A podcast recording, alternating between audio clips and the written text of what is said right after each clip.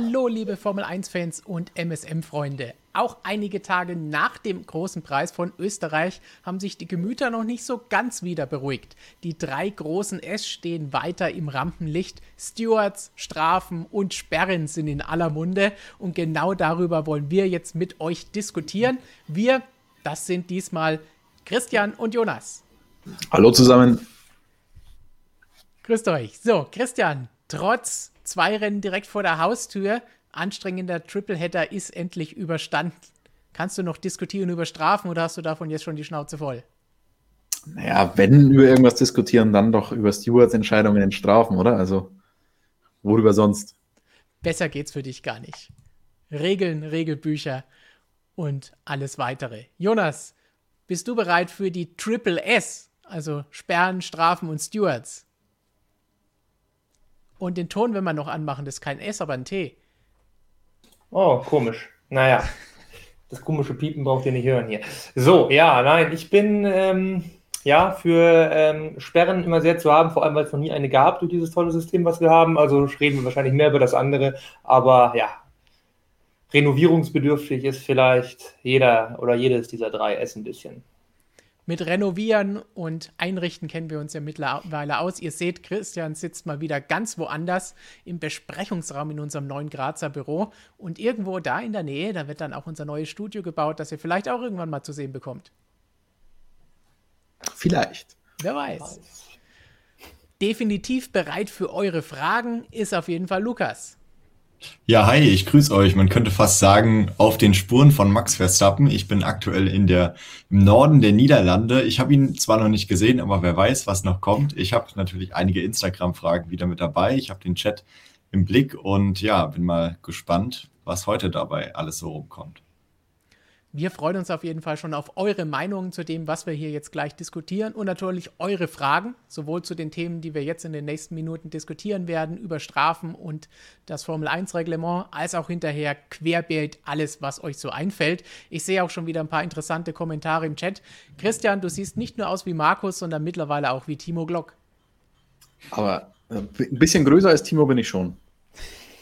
Das steht ja nur da, dass du so aussiehst. Warte, ich, jetzt bin ich Timo Glock. Uh, mit Hightech-Technik. Oh, jetzt langsam kommst du hin, ja. Stuhl, Sessel, Schrägstrich Sessel heruntergefahren für alle Podcast-Hörer, denn das Ganze gibt es natürlich hinterher, wenn der Livestream vorbei ist, auch als Podcast. Gleich der Hinweis in diesem Zusammenhang, wer sich die Wiederholung anschaut, findet dann hier unten auch Timecodes und Kapitel, um immer dahin zu springen, was er an einzelnen Themen haben will. Und alle können sich beteiligen. Live jetzt im Chat einfach eure Fragen stellen. Lukas wird sich darum kümmern. Und alle, die sich die Wiederholung anschauen, Hashtag AskMSM, ihr kennt es alle, in einem der nächsten Videos sind dann eure Fragen vielleicht schon mit dabei. Und damit verabschieden wir uns erstmal vorübergehend von Lukas, der sich Hals über Kopf in den Chat stürzt. Ciao, ciao, bis später. Bis dann. Und wir diskutieren jetzt über Strafen. Fangen wir kurz an mit den Strafen vom Wochenende. Christian, du hast in deinem Vlog vom Samstag schon über die Strafe für Sebastian Vettel gesprochen, über die Strafen vom Sonntag in einem Video noch nicht. Artikel gibt es natürlich auch jede Menge auf unserer Webseite. Fangen wir vielleicht nochmal mit dem Qualifying an, damit wir die Zusammenfassung für alle haben. Sebastian Vettel wurde bestraft. Warum und was hältst du davon? Also er wurde bestraft. Ich meine, das war relativ offensichtlich. Er hat Fernando Alonso im Q2 behindert. Fernando Alonso war auf seiner schnellen Runde, wollte die beenden. Sebastian Vettel hat, hat gerade seine schnelle Runde begonnen oder hat sich darauf vorbereitet. Die beiden sind dann in der letzten Kurve der Strecke aufeinander getroffen und Alonso musste ausweichen, hat dadurch seine Zeit nicht mehr verbessern können, ist ausgeschieden. Und ich würde sagen, wenn man die Szene einfach so im Fernsehen gesehen hat, hat man gesagt, okay, Vettel wird bestraft. Der achte Platz, auf den er sich dann qualifiziert hat, der wird nicht Bestand haben. So ist es auch gekommen. Und nach, den, nach der Ansicht der ersten Bilder würde jeder wahrscheinlich sagen, hundertprozentig eine Strafe. Ähm, und drei Plätze ist, ist er noch gut mit davon gekommen. Also hat man auch schon solche Sachen gesehen mit fünf Plätzen. Wenn man sich die Sache aber genauer angeschaut hat, dann hat man gesehen, ah, der kann vielleicht gar nicht so viel dafür. Warum? Das sind, es gibt zwei Sachen. Das eine ist, es gibt die Event Notes vom Rennleiter Michael Masi und der hat sie während des Wochenendes ein bisschen überarbeitet. Denn wir haben am Freitag schon gesehen im freien Training, dass es zu sehr haarigen Szenen gekommen ist. Ich glaube, Kimi Räikkönen, Jonas wird das sicher noch genau wissen, war da auch mal involviert, ähm, wäre schon, ich weiß gar nicht auf wen, fast aufgefahren, weil auch im Training haben die Fahrer schon versucht, sich optimal auf ihre schnellen Runden vorzubereiten. Und da haben sie es eben kurz vor der Zielkurve gemacht. Und diese zwei letzten Zielkurven, die sind halt verdammt schnell. Und da ist auch noch eine kleine Kuppe. Und wenn ich da die vorletzte Kurve Vollgas fahre auf meiner schnellen Runde, dann sehe ich da erst sehr, sehr spät, wenn einer langsam macht und sich auf seine schnelle Runde vorbereitet.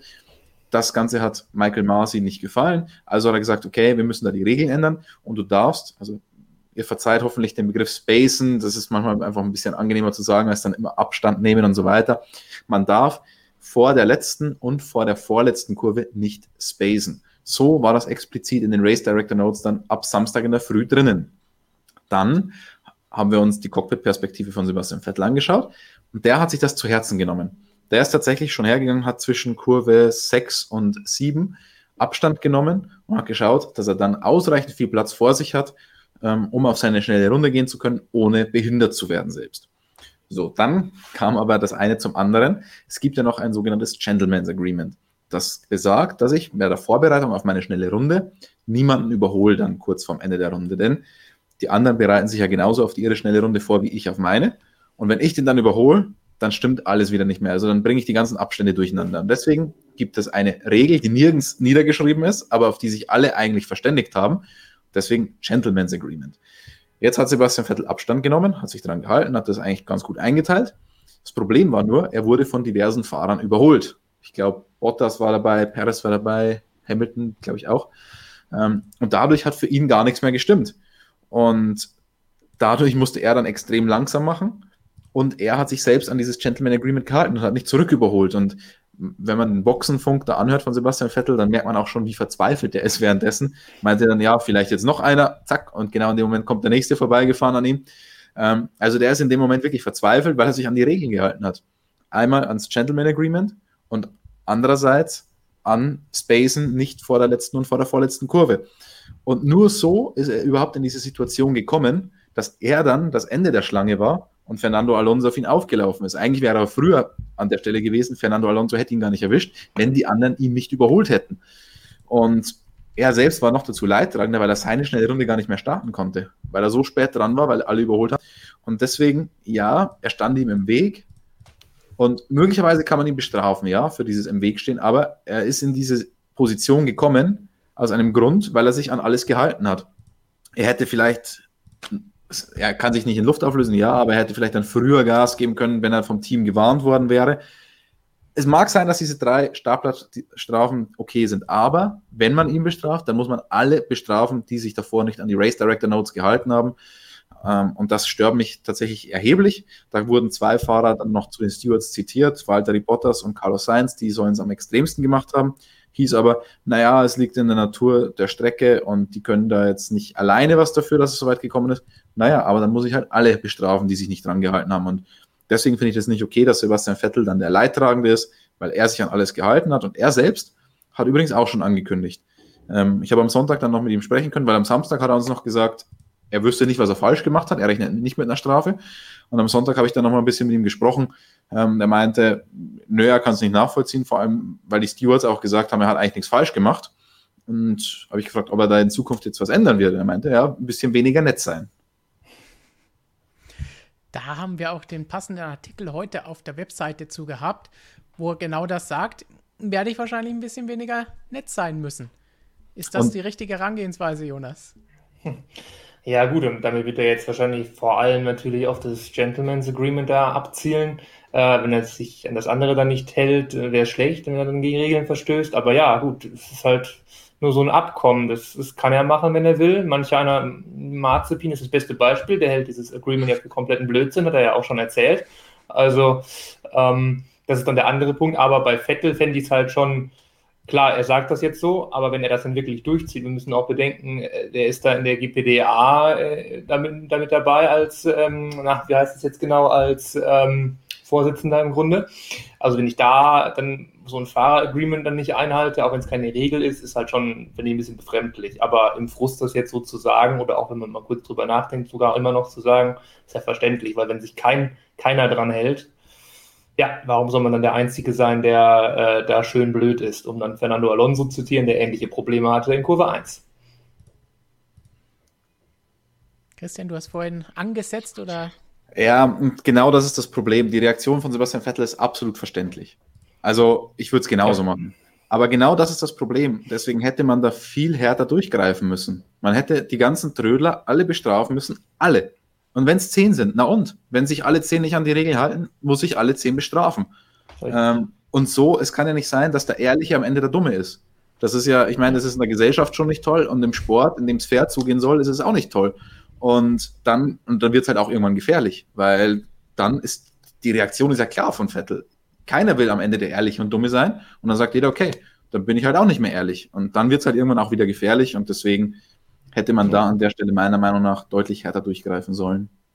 Es ist ja auch genau genommen genau das Gegenteil von dem, was wir dann am Sonntag gesehen haben, weil da haben sie dann hart durchge durchgegriffen und alle bestraft.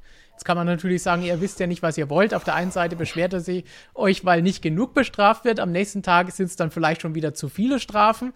Aber da muss man wahrscheinlich dann durch. Und am Samstag, natürlich wäre der Aufschrei auch unter vielen von unseren Lesern und Zuschauern groß gewesen, wenn da zehn oder zwölf Fahrer das halbe Feld bestraft worden wäre. Und dann kommt auch mal irgendwo die Schlagzeile in den Medien und alle sagen, oh, Formel 1 Wahnsinn, alle werden bestraft. Aber es wäre zumindest den Regeln entsprechend korrekt gewesen. Ja, und dann frage ich mich, Entschuldigung, Jonas? Und konsequent, das war es eigentlich schon. ja. Ja, aber ich frage mich, wieso man das dann überhaupt in die Race Director Notes reinschreibt, wenn es am Ende eh hinfällig ist. Also dann hätte ich die Anpassung ja gar nicht vornehmen müssen. Und ich bin mir hundertprozentig sicher, dass in anderen, in, in Nachwuchsserien hätte man zehn Fahrer bestraft. Einfach um sie auch zu erziehen. Und ja. ich meine, in der Formel 1 wird es offenbar auch mal nicht so schade. Ich meine, natürlich ist das auf der Strecke ein Problem wenn jeder sechs, sieben Sekunden Abstand halten will zum anderen. Die Strecke ist halt mal so kurz, dass man nur eine Minute drei fährt oder eine Minute vier. Das geht sich halt dann mit 15 Autos nicht mehr aus, ja und? Dann müssen die Teams halt auch mal anders planen. Entweder dann weniger Abstand halten oder früher auf die Runde gehen und nicht immer in letzter Sekunde, so dass dann dieses Chaos entsteht. Und da habe ich ehrlich gesagt wenig Verständnis für Teams. Die Fahrer können da relativ wenig dafür. Die werden, die werden so instruiert von den Teams. Und Fernando Alonso hatte auch eine Idee mit äh, reingebracht, die ich aber auch für absurd halte, um ehrlich zu sein. Er meinte, dass nicht die Teams dafür verantwortlich sein sollen, diese Gaps zu managen, sondern die vier, die soll denen sagen, wann sie gehen sollen. Also das, da sehe ich das nächste Chaos vorprogrammiert, dürfen wir nicht sagen. Da sehe ich das nächste Chaos programmiert, ähm, weil dann beschwert sich einer, ja, die vier hat mir zu spät Bescheid gegeben, die vier hat mich nicht mehr rechtzeitig über die Linie gebracht oder was auch immer. Ähm, das Argument von Fernando Alonso ist, die Ingenieure, die eigenen Ingenieure, die sind so fokussiert auf Performance, auf Reifentemperaturen, Bremstemperaturen, Batterie, Ladestände und was auch immer, die können sich nicht noch darum kümmern. Naja, ganz ehrlich, das muss schon gehen. Und das ist, muss eine Kombination aus Fahrer und Team schon hinbekommen, irgendwie sinnvoll eine Runde starten zu können. Ja, und vor allen Dingen ist es ja nicht nur Fahrer und Renningenieur, die haben ja noch ein paar mehr Leute da rumsitzen in der Box und dann in der Fabrik nochmal doppelt so viele und wenn nicht sogar noch mehr. Das heißt, irgendjemand wird da schon Bescheid geben können, oh, da kommt einer. Also dafür gibt es genügend Leute, ja. wenn der Renningenieur denn tatsächlich so überlastet ist. Aber manche bekommen es ja trotzdem hin. Ja, man kann natürlich jetzt sagen, die Alonso, die finde ich jetzt auch nicht so ideal. Dann sollte man sich eher mal irgendwie von Formel 1 und 4 Seiten tatsächlich überlegen, auch wenn das wieder bei manchen einem jetzt unbeliebt ist, dann auf manchen Strecken wie Spielberg oder halt auch wie Baku von mir aus oder Monza wirklich mal nachzudenken, mache ich da dann vielleicht in diesen Ausnahmefällen dann doch mal vielleicht mal wieder ein Single Lab Qualifying, wenn die Runde halt einfach so kurz ist oder es andere Gründe gibt, warum sie immer so einen Stau bildet da am Ende. Das würde halt alles dann ganz einfach auflösen. Ist dann halt nicht dieses geile Qualifying, aber man hat auf jeden Fall nicht dieses ganz furchtbare Drama und ja, ich meine, einmal so ab, als Abwechslung das zwei, dreimal zu haben, finde ich gar nicht mal so dramatisch. Dann ist auch mal was anderes. Also das ist auf jeden Fall besser, als wenn die vier vorschreibt, wer wann rausfahren soll. Weil da gibt es wirklich nur entweder, oh, die haben mich zu spät rausgeschickt, ich hatte einen Nachteil, weil ich zwei Sekunden zu früh rausfahren durfte und dadurch die Reifen nicht auf Temperatur waren und der Grip auf der Strecke schlechter war. Das wird ja nur noch gemeckert. Ja, also da habe ich auch wenig Verständnis und das Bittere ist halt auch, dass Alpine sich ja eigentlich auf diese Spielchen gar nicht eingelassen hat. Die haben den Alonso ja früher rausgeschickt und er wurde trotzdem dafür bestraft, weil die anderen dann so rumgetrödelt haben. Also das ist schon bitter, weil da willst du dich aus allem raushalten, fährst früher und dann fährst du genau in diesen Train rein, der gerade erst startet. Also das ist schon sehr ärgerlich gewesen. Also die Reaktion von Fernando Alonso, die erste da im Cockpit, wo er richtig geflucht hat, ist ja komplett verständlich. Klar. Das ist normal. Und da hat er jetzt auch nicht auf irgendjemanden speziellen geflucht, da hat er einfach nur geflucht, da, dass seine Runde dahin war. Dass die Runde hm. kaputt war und dann ist es ja in Ordnung. Er hat selbst und, sehr früh gesagt, Vettels Schuld war das nicht. Wenn dann das ja. seine, nicht, also nicht Vettels persönliche Schuld, sondern wenn dann die des Teams, dass sie ihn nicht richtig instruiert haben und zehn, zwölf Fahrer davor. Also das hat Fernando Alonso selbst in der Hitze des Gefechts ganz gut direkt aus dem Cockpit analysiert. Ja, also das war direkt auch bei den TV-Interviews hinterher, muss man klar sagen, da hat er jetzt niemanden beschuldigt oder sonst irgendwas, sondern hat klar gesagt, hey, das Ganze funktioniert hier so nicht, wie das abgelaufen ist. Mal schauen, ob sich daran was ändern wird. Ich bezweifle es. Ich glaube, das wird beim nächsten Mal, wenn wir eine ähnliche Strecke haben, gleich wieder so ablaufen ist zu befürchten. Deshalb die Erziehungsmaßnahmen, da musste ich gerade an das Kimi-Interview ja. äh, im Magazin denken, da kommt er ja auch drauf zu sprechen, wo er ja auch meint, bestraft die Leute äh, doch mal ordentlich, dann lernen sie auch daraus, weil dieses ewige Ermahnen, was es ja jetzt noch nicht mal gab, äh, bringt halt einfach keinen Lerneffekt. Es interessiert einen Fahrer nicht, wenn er komplett irgendwie sanktionsfrei davonkommt. Also in dem Fall, ja, genauso wie in den Nachwuchsserien sollte man dann auch immer weitermachen, vielleicht. Genau, ich habe hier einen interessanten Kommentar gefunden versuche mal den einzublenden. Mill Swiss sagt, man könnte einfach Minimalzeiten für Outlaps und schnelle Runden definieren. Ähm, tatsächlich hat man damit auch angefangen. Das hat man in Baku gemacht. Es gibt ja gewisse Zeiten zwischen den Safety-Car-Linien, die ähm, bei den Sichtungsrunden vor dem Rennen auch eingehalten werden müssen. Und das ist tatsächlich ein ganz, gute, ganz gutes Mittel gewesen, weil da hat Fernando Alonso gemeint, haben alle eine ähnliche Pace und dadurch kommt nicht die ganze Zeit irgendein Überholen zustande. Das einzige Problem ist, dass die Autos unterschiedliche Outlaps wollen. Manche wollen eine relativ schnelle Outlap, um die Reifen auf Temperatur zu kriegen, manche wollen eine äh, langsame, um die Reifen eben zu schonen. Ähm, ich könnte mir vorstellen, dass man, ich meine, man hat die technischen Möglichkeiten in der Formel 1 ja, dass man sagt, nur die letzten fünf Marshalling-Sektoren, da gibt es eine Zeit, die eingehalten werden muss. Und dann muss ich halt das Ganze schon auf davor verschieben, das Spacen und so weiter. Ähm, aber die technischen Möglichkeiten wären da. Ich finde, das wäre mal eine ganz gute Möglichkeit, das auszuprobieren. Race Kiwi 63 hat passend dazu, äh, jetzt ist es versprungen,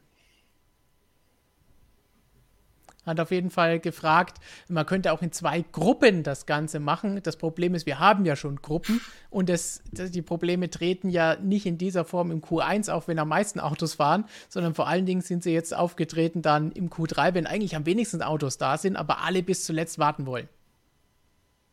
Das heißt, Gruppen würden da nicht wirklich viel helfen. Ich meine, im Q1 habe ich natürlich den Fall, dass die Top-Teams, die sind ja so safe, die fahren halt dann so in der Mitte raus. Am Anfang ist der Haas und der Williams. Äh, die müssen möglichst viele Schüsse da durchkriegen, um sich fürs Q2 zu qualifizieren. Dann kommen die Mittelfeld-Teams und dann kommen irgendwann die, die Top-Teams und die brauchen halt in einem Normalfall einen Schuss und dann sind sie wieder weg und dann sind eigentlich genauso viele Autos unterwegs wie später dann im Q2. Richtig kompliziertes mathematisches Rechenbeispiel hat 40 Folien jetzt gegeben oder zwei Gruppen A zweimal eine Runde, erst Gruppe A, dann Gruppe B, nochmal B, dann wieder A und die Durchschnittszeiten entscheiden über den Startplatz. Da sind wir, glaube ich, heute noch am Rechnen, wer letzten Sonntag auf der Pole steht. Ah, das ist nix. Ich glaube, das, das hört sich irgendwie nach Formel E an. Ein bisschen, ja. Ja, Formel E ist so, wie das kompliziert ist. Formel E ist ein einfacheres System, aber am Ende kommt das bei raus. Wenn es keine Leistung, Leistungsspitzen gibt. Dann Strafen gibt es da natürlich sowieso noch deutlich mehr als in der Formel 1. Wenn wir wieder auf unser Hauptthema hier zurückkommen, Strafen gibt es in der Formel E jede Menge. Und weil ich auch vorhin gesehen habe, wo ist Robert? Robert ist hoffentlich auf dem Weg nach New York, ab morgen zumindest. Und dann wird er von dort für euch berichten und ihr könnt alles auf motorsportmagazin.com dazu lesen. Aber was Jonas eben gesagt hat, das hatte ich mir auch notiert, dass wir darüber sprechen müssen, ist nämlich, was Kimi gesagt hat. Das ist ja auch genau das, was Christian eben gesagt hat. Dem, oder auch Jonas, was den Lehreffekt in den kleineren Klassen bei Nachwuchsfahrern hätte man das sofort gesagt, Strafe müssen wir machen, damit sie was lernen. Kimi hat das auch gesagt, dieses äh, nur mal den Zeigefinger hoch erheben reicht nicht aus. Man muss bestrafen, man muss irgendwas tun, sonst bekommt man, er, bei ihm ging es um die härtere Gangart und die Fahrweise, aber sonst bekommt man das alles nicht raus, auch Track Limits und diesen ganzen Blödsinn. Mit Ermahnungen funktioniert nichts in der Formel 1. Ja, hat ja letztlich auch irgendwie mit genauso das hat auch mit Respekt auch irgendwo zu tun, weil irgendwie, wenn du dich jetzt an dieses Agreement, was dann eben gibt, nicht hältst, ja, das ist dir im Grunde in dem Moment auch der andere völlig egal. Also wenn dann wirklich, wenn man jetzt hier bei Vettel auch dann wieder sieht, ja, wenn man dann der, der ist, der sich an alles hält und dann eben, ja, am Ende blöd dasteht, keine Zeit bekommt, bestraft wird, was auch immer, halt der Depp ist, ist halt kacke. Ne? Also deshalb bin ich da auch für. Also wir kennen das ja, also aus, da passiert es ja regelmäßig. Vom Motorradsport brauchen wir gar nicht erst anfangen, wenn wir davon, von mir kriegt das immer nur am Rande mit, wenn wieder mal irgendwie 15 Fahrer wegen irgendwelcher Bummelei da bestraft werden. Ne? Das haben wir aber auch in der Formel 2 und Formel 3 in der Vergangenheit schon mal gehabt. Einmal in Monza war es doch einmal ganz krass, wenn ich mich erinnere. Also das gab es ja schon. Ne? Also deshalb. Und dass die Formel 1 sogar davon lernt, das kennen wir wiederum aus Baku da 2000, wann war das erste Rennen? 16 da mit den, mit den Crashs. Also die schauen auch schon mal darunter, aber irgendwann braucht die Formel 1 dann doch auch mal selbst, glaube ich, die Lehre und nicht nur irgendwie diesen Zuschauereffekt. Wer noch mehr wissen will, was Kimi Räikkönen verraten hat im Gespräch mit Jonas, nochmal kurz der Hinweis auf unser Magazin. Schön mit Max Verstappen auf dem Cover. Hat Christian auch noch ein Exklusivinterview geführt. Da bekommt ihr dann alles, den Link in der Beschreibung unter diesem Video oder diesem Podcast und dann könnt ihr unser Magazin schon bald in Händen halten. Und von der Vettelstrafe springen wir jetzt mal einen Tag weiter auf den Sonntag, denn da gab es ja gleich noch eine ganze Latte an Fragen, an Fragen, an Strafen hinterher, aber auch an Fragen. Ja. Warum wurden die jetzt alle bestraft? Da war nicht immer eine Meinung, was aber okay ist. Man kann ja drüber diskutieren. Ich habe es am Sonntag in unserem Talk zum Rennen auch schon mal gesagt. Was ich gut fand, war wirklich, es war eine Linie da, es war konstant, es wurden alle für ähnliche Vergehen bestraft. Das, was am Samstag gefehlt hat, weil da haben nicht alle, die was falsch gemacht haben, eine Strafe bekommen. Aber ganz kurz auf die Rennzwischenfälle, und wenn ich schon so bezeichne, ist das ja schon ein bisschen eine Wertung von Perez gegen Norris, Leclerc gegen Perez gleich zweimal zu sprechen zu kommen. Über Vettel gegen Kimi braucht man, glaube ich, nicht sprechen. Das ist relativ eindeutig gewesen. Was halten wir davon? Und vielleicht hinterher dann eine Frage, die wir von euch bekommen haben. Aber Christian, du hattest im Vlog, weil du dich auf den Titelkampf konzentriert hast, noch nicht die Möglichkeit, dich zu diesen ganzen Strafen für Perez und nochmal Perez und für Norris zu äußern. Ja, um ehrlich zu sein, weiß ich auch gar nicht, was ich entschieden hätte anstelle der Stewards. Also, ich finde es schwierig und ich habe mich erinnert gefühlt an letztes Jahr Hamilton gegen Albon, war für mich sehr, sehr ähnlich an der Stelle. Die haben sich halt dann ganz leicht berührt. Hamilton hat ein bisschen mehr Platz gelassen. Hamilton hatte damals auch eine Strafe bekommen. Ähm, schwierig. Auf der einen Seite wollen wir halt Racing sehen und auch hartes Racing. Auf der anderen Seite, wenn man den anderen, ich will nicht sagen abdrängen, weil so ein richtiges Abdrängen war es nicht. Ich, ich sehe die Szenen auch tatsächlich so ein ganz klein bisschen unterschiedlich, weil ja. die erste Szene mit ähm, Perez und Norris, da war es ja so, dass es eher so ein bisschen am Ausgang war und Norris hätte meiner Meinung nach schon noch die Wahl gehabt, ob er jetzt voll durchbeschleunigt oder ob er Perez den Raum lässt. Bei Perez Leclerc sah ich es ein bisschen anders, weil Perez da auf der Bremse war und sich ein bisschen verbremst hat und als da Leclerc auf der Außenseite war, meine ich zumindest, ohne jetzt genau die Telemetrie, Telemetriedaten gesehen zu haben und so weiter, dass Perez eigentlich schon fast ein bisschen gefangen war in dem Moment dass er in dem Moment den, die Kollision dann nicht mehr verhindern konnte, als Leclerc nach außen ging. Ähm, also das zumindest bei Turn 4, bei diesen Zwischenfällen. Also deswegen habe ich das ein ganz klein bisschen unterschiedlich gesehen, allerdings auch mit dem Hinweis, ich habe die Telemetriedaten nicht gesehen. Ich weiß nicht, ob da Norris dann tatsächlich schon wieder voll auf dem Pinsel stand, ob er da einfach auf dem Pinsel stand, wie sonst in den Runden zuvor, ohne Rücksicht darauf, dass links neben ihm noch jemand sein könnte. Bei Perez, wie gesagt, hat die Szene für mich schon vorher angefangen und da war dann eigentlich das Kind schon in den Brunnen gefallen. Also, zu, also da konnte er dann nicht mehr so viel ändern. Ja, aber ganz ehrlich, wir haben mal wieder gesehen, Kiesbetten sind geil. Also es tut sich halt dann was, weil wenn da kein Kiesbett gewesen wäre, hätten die sieben Zehntel verloren und das wäre es gewesen und wir hätten nicht drüber diskutiert und gar nichts. Äh, wobei, da kann man sich jetzt auch wieder drüber streiten. Sind Kiesbetten toll, weil man dann nicht durchziehen kann auf der Außenseite? Sind Kiesbetten toll, weil viel mehr Mut dazu gehört, auf der Außenseite durchzuziehen? Sehen wir weniger Überholmanöver, wenn es Kiesbetten gibt, weil ich mich einfach nicht trauen kann. Also da, da spielen so viele Faktoren miteinander äh, zusammen. Finde ich aber ultra interessant und ich finde, da kann man kein, nicht sagen, es war eine Fehlentscheidung oder es war eine richtige Entscheidung für mich. Jonas? Ja, ja, also ich finde das auch. Also ich fand den Punkt auch gerade ganz gut zu sagen, dass das eben jetzt klar dreimal die gleiche Strafe war und man sagen kann, ja, okay, jetzt haben wir da zumindest die Konstanz gesehen, aber ich finde auch, dass man die Fälle alle ein bisschen nicht einfach so hundertprozentig über den gleichen Kamm scheren kann, weil da schon ein paar Unterschiede da waren. Also ja, aber wie gesagt, also ich finde es auch bei allen Fällen sehr schwierig zu entscheiden. Flo hat da ja auch schon erzählt, äh, den, den Punkt, den fand ich auch noch sehr gut am Sonntag, dass er meinte, außenrum, das, das kam ja teilweise auch, dass man das halt einfach nicht machen soll, da nicht außenrum überholen. Da bin ich aber auch bei Flo, dass man sagt, ja, man muss außenrum auch überholen können, ist ja gar kein Thema. Ja. Ähm, so, und dann an der Stelle aber auch, ja, klar, ganz witzig, die, die Kiesbetten, scheinbar schrecken sie nicht ab. Also sie haben versucht, das waren halt wirklich alles drei, das waren drei Manöver, ja, das waren definitiv Eiermanöver. Also das ist jetzt nicht so der Standard, dass man dann vorbeikommt und man muss damit rechnen, dass genau das passiert, was in allen Fällen passiert ist, weil ja, das sieht man nicht nur in der Formel 1. Also, aber ja, Strafen. Ich sehe es fast sogar ein bisschen andersrum. Äh, ich fand den, den, den Norris gegen Perez nicht so dramatisch. Ich fand eher den, den Perez ähm, gegen den ähm, Leclerc schlimmer, weil das sehr, ja, gut, man kann jetzt sagen, müsste man dann wirklich mal die Daten dann schauen, ob er, äh, ob er keine Chance mehr hatte. Aber was passiert ist, sah halt dann da doch sehr, oder sah rabiater aus als das andere, sah so ein bisschen hölzerner aus, ein bisschen grober.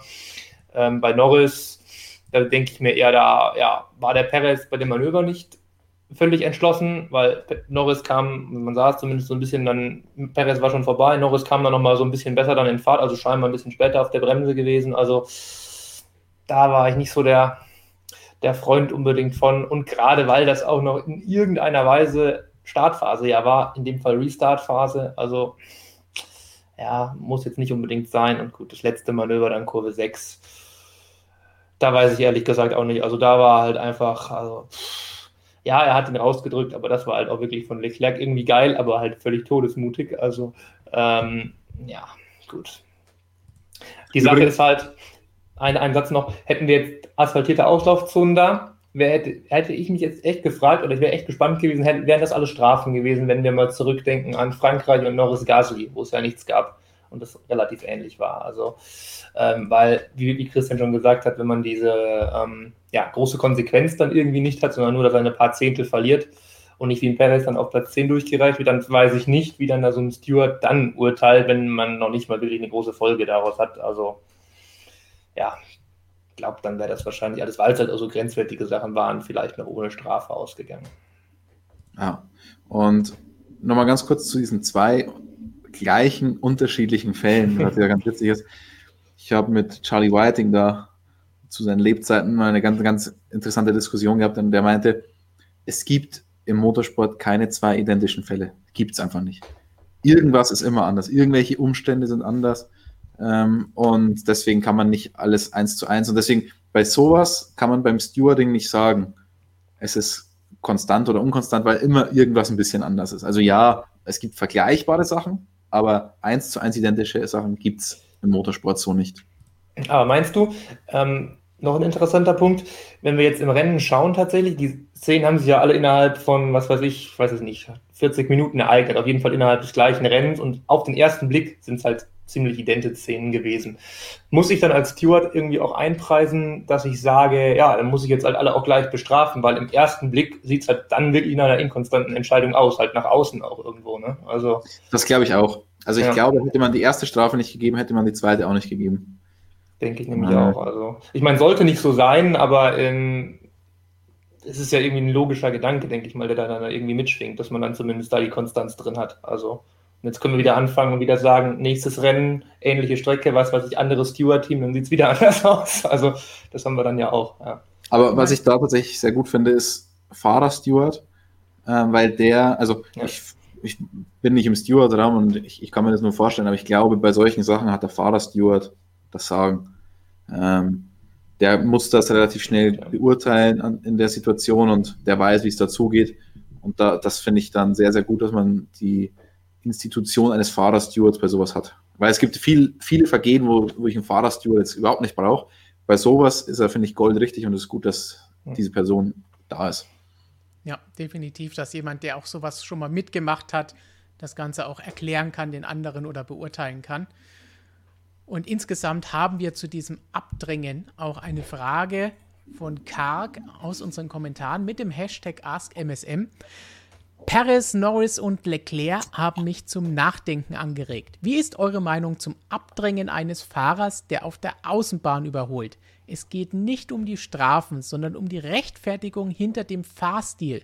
Finde den Ansatz, dass es mutig in Anführungsstrichen sei, außen herum zu überholen und man deshalb damit rechnen muss, zu einfach gedacht. Im Amateursport, wo jeder seine Schäden selbst bezahlt, sehe ich solch ein Verhalten nicht. Ja, F1 ist damit nicht vergleichbar und Rad-an-Rad-Duelle wollen wir alle sehen.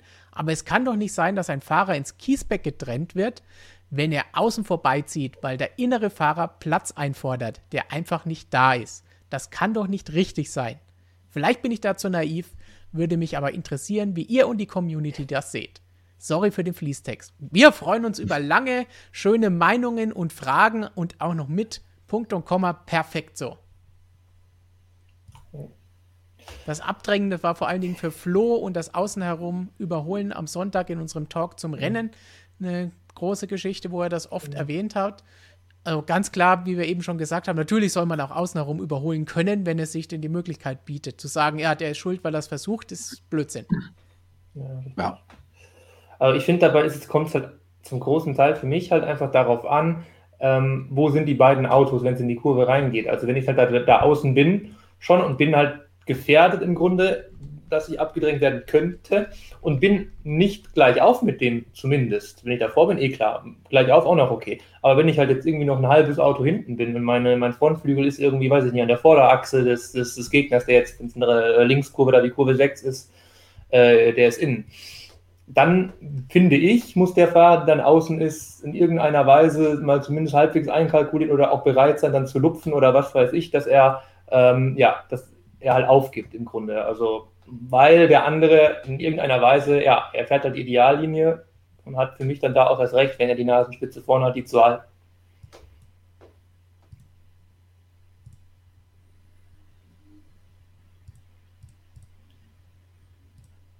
Schweigen.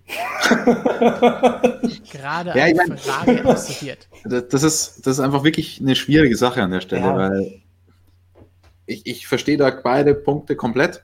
Am besten ist einfach, die beiden Fahrer haben so viel Respekt äh, füreinander, dass man sowas so mit, mit, mit Respekt löst und den, den anderen überleben lässt. Und ich meine, letztendlich kannst du auch sagen, wenn der Äußere dann nicht aufs Kiesbett fährt, sondern es so macht wie Elben letztes Jahr, dass es dann zur Kollision oder dass sie sich berühren, dann kann ja der auf der Innenseite genauso mit ausscheiden. Ein bisschen unwahrscheinlicher, aber die Autos sind relativ filigran und wenn ich mich dann berühre, dann kann das schon vorkommen und dann habe ich auch nichts davon, wenn ich dem gar keinen Raum lasse zum Überleben, weil ich kann ja nicht davon ausgehen, dass der einfach ins Kiesbett fährt. Dann kann er auch einfach dagegenhalten.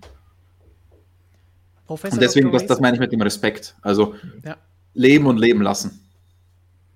Professor Dr. Racer fand Flo's Meinung auch sehr interessant, wenn man solche Sachen nicht bestraft, dass man dann beschissenes Racing in Anführungsstrichen ja. bekommt, weil jeder den anderen dann ins Leere laufen lässt und natürlich dann jeder auflaufen lässt und sagt, hey, mir egal, was du da draußen hast, ich mache hier zu und komm durch. Ich, ich stelle mir das irgendwie insgesamt witzig vor. Ähm, also man muss halt sagen, da in diesem in, in, in, dem Mittelfeld oder jetzt, wenn wir so Situationen haben mit Leclerc gegen Perez, ist jetzt nicht ein Zweikampf, den wir so oft haben in der Form. Wenn es jetzt Hamilton gegen Verstappen ist, stelle ich mir das richtig geil vor, weil da geht es ja dann auch darum, für die Zukunft schon mal zu zeigen, mit mir kannst du sowas machen oder mit mir kannst du sowas nicht machen. Ähm, und da, glaube ich, reguliert sich das dann von selbst. Mhm. In so einer Situation ist es jetzt ein bisschen blöd wahrscheinlich, da kann man nicht unbedingt sagen, das reguliert sich von selbst, aber wenn die WM-Kandidaten gegeneinander fighten in so einer äh, Situation und dann kann, was weiß ich, wenn der Hamilton rausgedrückt wird, dann kann er sich auch sagen, naja, Moment mal, bevor du mich rausdrückst, fliegen wir lieber beide ab oder was auch immer. Und das, das ist für mich so das Idealszenario, dass sich das dann ja. selbst regelt. Dann sind wir auch da wieder beim Erziehen. Richtig. Ja, aber da ist das Kiesbett die erzieherische ja. Maßnahme so ein bisschen. Dann kommen wir jetzt zu denen, die das aktuell regeln müssen. Und das sind die Stewards. Und da gibt es natürlich auch immer mal so ein bisschen Fragen, auch bei uns in den Kommentaren von den Zuschauern und Leserinnen und Lesern. Was ist jetzt genau die Aufgabe vom Rennleiter Michael Masi und was ist die Aufgabe der Rennkommissare Stewards? Christian, als Profi-Steward der FIA geprüft, mehrfach an ähm, Trainings teilgenommen, Prüfung abgelegt. Was ist die Aufgabe der beiden? Ganz kurz. Der Rennleiter ist sozusagen die Polizei und die Stewards sind die Richter. Ähm, das heißt, die Stewards sprechen dann tatsächlich Strafen aus. Der Rennleiter ist dafür da, dass alles mit rechten Dingen dann insgesamt zugeht. Wenn der Rennleiter sieht, okay, das ist nicht mit rechten Dingen zugegangen, dann übergibt er das an die Stewards. Die sitzen, einem, die sitzen nebeneinander im, im Race Control, ähm, besprechen sich auch. Also das ist jetzt nicht so, dass die komplett autark, oder eigentlich sind sie schon komplett autark, aber die sprechen sich schon ein bisschen ab. Ähm, wenn jetzt zum Beispiel die Stewards sagen, brauchen wir gar nicht weiter verfolgen den Fall, dann wird der Rennleiter die Meldung ausgeben, ähm, no investigation necessary, no further investigation necessary, was auch immer. Aber prinzipiell verteilt Michael Masi keine Strafen. Weil das Meme gab es ja auch im Netz ganz oft. Michael Masi ähm, verteilt da Strafen. Ist nicht so. Er sagt nur, okay, er fand das vielleicht nicht okay und er lässt die Stewards darüber entscheiden. Und dann sind die komplett unabhängig von ihm und können dann Strafen aussprechen oder eben nicht. Und das müssen wir machen, denn, wie du gesagt hast, es kommt häufig vor, dass dann gesagt wird, Michael Masi oder der Rennleiter, die haben da Fehler gemacht, die haben falsche Strafen ausgesprochen oder sind nicht konstant und so weiter. Schauen wir uns dazu doch jetzt mal zwei Fragen an, die in die gleiche Richtung gehen. Runter von meinem Grundstück, also sag jetzt nicht ich, sondern es ist der Name unseres Zuschauers, der gefragt hat, wie bewertet ihr eigentlich die Arbeit von Michael Masi seit seiner Ernennung zum Renndirektor? Dass er einen Charlie Whiting nie ersetzen wird können, war ja klar aber es werden echt viele fragwürdige Entscheidungen getroffen. Zum Beispiel Vettel Alonso Quali, Bottas Boxengasse, Verstappen gegen Hamilton Track Limits Bahrain. Ich finde, die Qualität seiner Arbeit lässt zu wünschen übrig. Bevor wir da aussortieren, was tatsächlich von diesen genannten Beispielen seine Aufgabe ist und was nicht, haben wir noch von Simon die Frage, wie real äh, bitte könnt ihr in einem der nächsten Streams die Leistung von Michael Masi diskutieren. Ich persönlich finde sie nämlich diese Saison alles andere als gut. Das Chaos mit den Track Limits, das späte Reagieren auf die Unfälle in Baku, die Strafe gegen Vettel in Österreich, beziehungsweise die Nichtstrafe gegen die eigentlichen Verursacher. Da merkt man diese Mischung, dass einige Dinge vermischt werden, die eigentlich die Stewards angehen und mhm. andere Dinge, die ja den Rennleiter angehen. Ja, und es ist, also ich möchte ganz dem Ganzen voranschicken, Rennleiter ist, glaube ich, der undankbarste Job, den du haben kannst. Also, das ist ein undankbarer Job und ein verdammt schwerer Job. Also, ich kann mir kaum einen Job auf der Welt vorstellen, der wirklich schwieriger ist als Rennleiter, weil auf der einen Seite bist du verantwortlich. Wenn was passiert, bist du dran. Dann wirst du, wenn es schlecht läuft, auch mal verklagt. Und wenn weil du bist ja für die Sicherheit zuständig.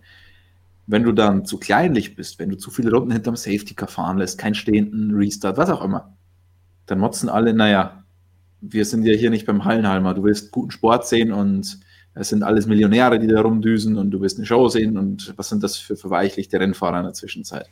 Und deswegen, also da will ich mal sagen, muss, muss man, glaube ich, eine Lanze brechen, es ist verdammt schwer, da die richtige Mischung zu finden. Und dann ist es halt wirklich auch noch verdammt schwer, alles zu überwachen. Und ich glaube, wir, die Rennberichte schreiben oder die das Rennen so extrem genau verfolgen wie wir, weil wir danach Berichte schreiben müssen über alle möglichen Fahrer, wissen, wie komplex das ist. Das ist nicht wie ein Fußballspiel, dass du das Spiel anschaust, du hast einen Ball und du musst dich auf den Ball fokussieren und schauen, was da passiert. Nein, es sind 20 Autos und 20 Autos fahren ihr eigenes Rennen. Und die sind ganz woanders auf der Strecke und es kann alles möglich passieren in jedem einzelnen Auto. Entweder Car-to-Car oder ein Auto alleine. Jeder von denen kann Scheiße bauen. Und das alles zu überwachen, klar, der ist jetzt nicht ganz alleine, aber am Ende fällt es auf den Rennleiter zurück. Und deswegen ist es ein unfassbar schwieriger Job. Also für mich wirklich mit Abstand der schwierigste Job. Erstmal diese Mischung aus Risiko und Laufen lassen, dann alles überwachen und dann musst du ja nebenbei auch noch ein bisschen die Regeln kennen. Und das ist wirklich irre, irre schwer. Möchte ich vorausschicken. Dann, nachdem wir das vorausgeschickt haben und vorher auch schon erklärt haben, was tatsächlich in den Aufgabenbereich des Rennleiters fällt und nicht des Stewards, dann die Antwort auf die doppelte Frage eben, was halten wir von diesen jetzt mittlerweile anderthalb Jahren, die Michael Masi da ist? Ich glaube sogar schon länger, oder? Länger, länger. Zweieinhalb Jahre müsste Ja, es sein. zweieinhalb, ne? Also, ja, genau. Naja, also der, der erste Kommentator da hat es ja schon gut gesagt. Also, dass er jetzt sagt, er wird, es war klar, dass er wird äh, Charlie Whiting nie ersetzen können, weiß ich nicht, aber so schnell auf jeden Fall nicht. Also, dass man jetzt von heute auf morgen da den, ich weiß gar nicht, wie lange war Charlie Whiting nochmal da, 30 Jahre auf jeden Fall, sein halbes Leben. Ähm, dass man den jetzt von heute auf morgen damit wirklich ersetzt. Der hat zu allen im Draht, der kann im Grunde, glaube ich, von, vom ersten Absatz bis zum letzten Absatz das ganze Reglement dir aufsagen oder konnte. Also das ist ja irgendwie klar, dass man sich dann auch erstmal reinarbeiten und einarbeiten muss. Also das ist ja auch in irgendeiner Weise verständlich, aber ja, auch dann in den schon gerade angeführten Sachen, für die dann ein Michael Macy halt verantwortlich ist, wie diese Track-Limit-Geschichte, äh, die wir schon hatten. Ähm, ja, da kann man ja, da kann man dann immer überlegen, ob das alles so ideal gelöst war, aber ja, ob man jetzt, ich weiß nicht, ob schon zu früh ist, da jetzt irgendwie ein Fazit zu ziehen, zu sagen, da jetzt groß anzuprangern in irgendeiner Weise. Ja, es ist vielleicht schon berechtigt, ist jetzt eine gewisse Zeit gewesen, wenn wir schon überlegen müssen, wie lange es jetzt wirklich äh, gewesen ist. Also ja, dann ist es vielleicht mal angebracht zu sagen, dass es mal irgendwie bisschen vorangehen könnte. Aber wie gesagt, man darf es auch nicht übertreiben und wenn man es halt vermischt, wenn ich jetzt sage, die, die Strafen haben nicht gepasst, dann bin ich halt wirklich an der falschen Adresse da. Das ist dann eben auch falsch und so, weil das eben schwierig halt, sage ich mal, wenn man jetzt so der, der Otto-Normal-Zuschauer ist, sage ich mal, der jetzt das mal ab und zu schaut oder was, der weiß halt jetzt da nicht genau, wer eben dann da jetzt am Ende, dass dann am Ende die Stewards das entscheiden und nicht er und dann ja, er ist aber der Name, den man halt immer irgendwie eher, eher kennt. Klar, jetzt erst recht, wenn jetzt noch der Teamfunk immer auch ja ausgespielt wird tatsächlich mit Maisie und, und McLaren haben wir ja auch viele gehört, da diese Boxengassennummer, die wir da, die auch angesprochen war mit Bottas. Also ja, dann sieht er halt zu Unrecht dann noch blöder aus, als er sollte. Also ja, deshalb muss man ihn da halt, wie gesagt, auch gerade schon in Schutz nehmen. Ja, aber ansonsten, es gibt halt tatsächlich, also diese, wie die Track Limits eben schon gesagt, also so ein paar Sachen da, ja, die sind halt dann nicht so toll. Wir haben eben auch schon die Sicherheit angesprochen. Da geht dann zum Beispiel auch Dinge wie doppelt gelb, VSC, Safety Car Entscheidungen, Restart, was Christian eben angesprochen hat, mit rein. Auch in die Richtung hatten wir eine Frage von Majori oder Major Y. Und der hat ein Video von Dave Gaming, der auch hin und wieder mal hier bei unseren Videos vorbeischaut in den im Streams und auch bei den Videos. Und hat er gesehen, wo er sich über die Thematik Rennleitung und ihr Entscheidungen beschwert hat. Ich habe das auch vorhin mal kurz angeschaut. Im Großen und Ganzen geht es darum, wie die Strafen verteilt werden, haben wir eben schon gesagt, nicht Masi. Er kritisiert meiner Meinung nach da die Rennleitung vollkommen zurecht und führt Punkte an, wie die Handhabung des Rennens direkt nach dem Verstappen-Crash in Baku, wie Fahrer auf doppelt gelb reagieren und in dem Fall, warum da nicht sofort VSC zum Beispiel ausgerufen wurde, als Verstappen da war und auch noch ausgestiegen ist, warum er überhaupt gemacht hat und solche Geschichten. Das heißt, das sind Dinge, wo man sagen kann, da ja. haben wir schon ein bisschen lange gewartet, bis mal diese Entscheidung kam. Haben wir auch selber gesagt, hey, nachdem vorhin da schon diesen Unfall gegeben hat, der jetzt dasteht, warum passiert da jetzt nichts? Christian nickt auch schon. Ja, also es, ich habe ja vorhin schon eine relativ lange Präambel vorausgeschickt. Ich muss jetzt noch zwei, noch zwei Präambeln dazugeben. Ähm, das Bittere an dem Job des Rennleiters ist auch, du machst tausend Sachen richtig, machst eine falsch und die tausend Sachen, die du richtig machst, die sieht niemand, das sieht nur, es werden nur die Sachen gesehen, die du einmal falsch machst. Also das zum einen, das halt, du machst tausend Sachen richtig, was passiert einmal was, bist du der Idiot. Das zum einen noch, weil wir sehen wirklich nur die Fehler. Wir sehen nicht, was der am Ende auch richtig macht. Und zum anderen dürfen wir nicht vergessen, dass wir heutzutage F1 TV und so weiter haben. Und ja. wir kriegen so viel mehr Perspektiven als früher zu Charlies Zeiten. Da haben wir vieles einfach auch gar nicht mitbekommen. Und da werden viele Sachen, ich meine, wir merken es ja auch in unserer Recherche, wenn wir ähm, über das Rennen was schreiben, wie gesagt, wir können nicht alle 20 Autos permanent genau überwachen, was passiert. Wir schauen uns auch öfter mal dann Onboards an, vom Rennen oder Markus Steinrisser hat sich gestern Yuki Tsunoda onboard erstes freies Training angeschaut, das Steiermark Grand um zu schauen, wie fährt er da über die Boxengassen-Einfahrtlinie und so weiter. Also das gab es früher nicht. Und deswegen gab es auch früher viel weniger Kritik, weil man einfach nicht gewusst hat, wie das ist. Ich meine, wir reden da manchmal vor Urzeiten von 40 Jahren, als noch nicht mal Streckenkameras gab und da sind die halt einfach zurückgekommen. Der eine lag im Baum und der andere ist zurückgekommen und dann haben die nur erzählt, was los war. Das ist die ganz extreme Form. Heute haben wir die extreme Form, dass wir alles genau überwachen. Also das will ich jetzt nochmal ganz kurz vorbei, vorweg schicken noch. Und dann zur Leistung an sich. Ähm, ja, da gab es schon ein paar Sachen, wie jetzt zum Beispiel der Safety Car in Baku. Ganz klar, das hätte viel, viel schneller kommen müssen. Ähm, hat er aber auch eingesehen. Also da hat er dann tatsächlich, ich bin der, ich finde, manchmal ist er ein bisschen kritikunfähig. Äh, in dem Fall hat er aber klar gesagt, okay, passt. Äh, hätte früher kommen müssen. Das andere ist mit doppelt gelb. Ich meine, da kann man jetzt wieder drüber streiten. Ist das jetzt eine Sache des Rennleiters oder ist es eine Sache der, der Stewards, die dann letztendlich bestrafen müssen dafür? Ich glaube, dass ihm da vielleicht auch noch so ein bisschen das Standing fehlt, das Charlie Whiting natürlich hatte nach Jahrzehnten bei den Fahrern, der dann gesagt hat, Jungs, der dann, ich, ich weiß es nicht, es ist Mutmaßung, ich war in einem Fahrerbriefing, wie gesagt, noch nie dabei, aber ich kann mir vorstellen, dass wenn Charlie Whiting dann gesagt hat, Jungs, passt auf, letztes Rennen hat mir das überhaupt nicht gefallen, was dabei doppelt gelb war, einmal noch und ihr werdet rigoros bestraft. Und da gibt es keine Gnade, es geht sofort an die Stewards, die sind angehalten, das und das und das zu machen, zack, bumm, fertig. Ähm, ist natürlich auch immer eine schwierige Sache, weil da haben wir auch schon viel drüber diskutiert, über doppelt gelb. Was heißt dann, ich meine, das ist halt schwammig formuliert im Reglement auch. Deswegen gibt es ja dann diese VSC-Regeln und so weiter, über die sich dann auch wieder jeder aufregt. Ähm, aber was ist verlangsamen, was ist, du bist zum Anhalten bereit und zum, zur Richtungsänderung? Es ist echt schwierig, aber insgesamt glaube ich, müsste man da vielleicht, vielleicht fehlt ihm da dieses Standing noch so ein bisschen, das Charlie Whiting halt nach Jahrzehnten hatte, um einfach zu sagen, passt auf, so geht's nicht, beim nächsten Mal seid ihr dran, fertig. Also ich meine, man kennt es ja von Lehrern auch.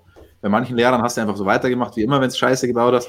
Und bei manchen Lehrern bist du drin gesessen, hier mit.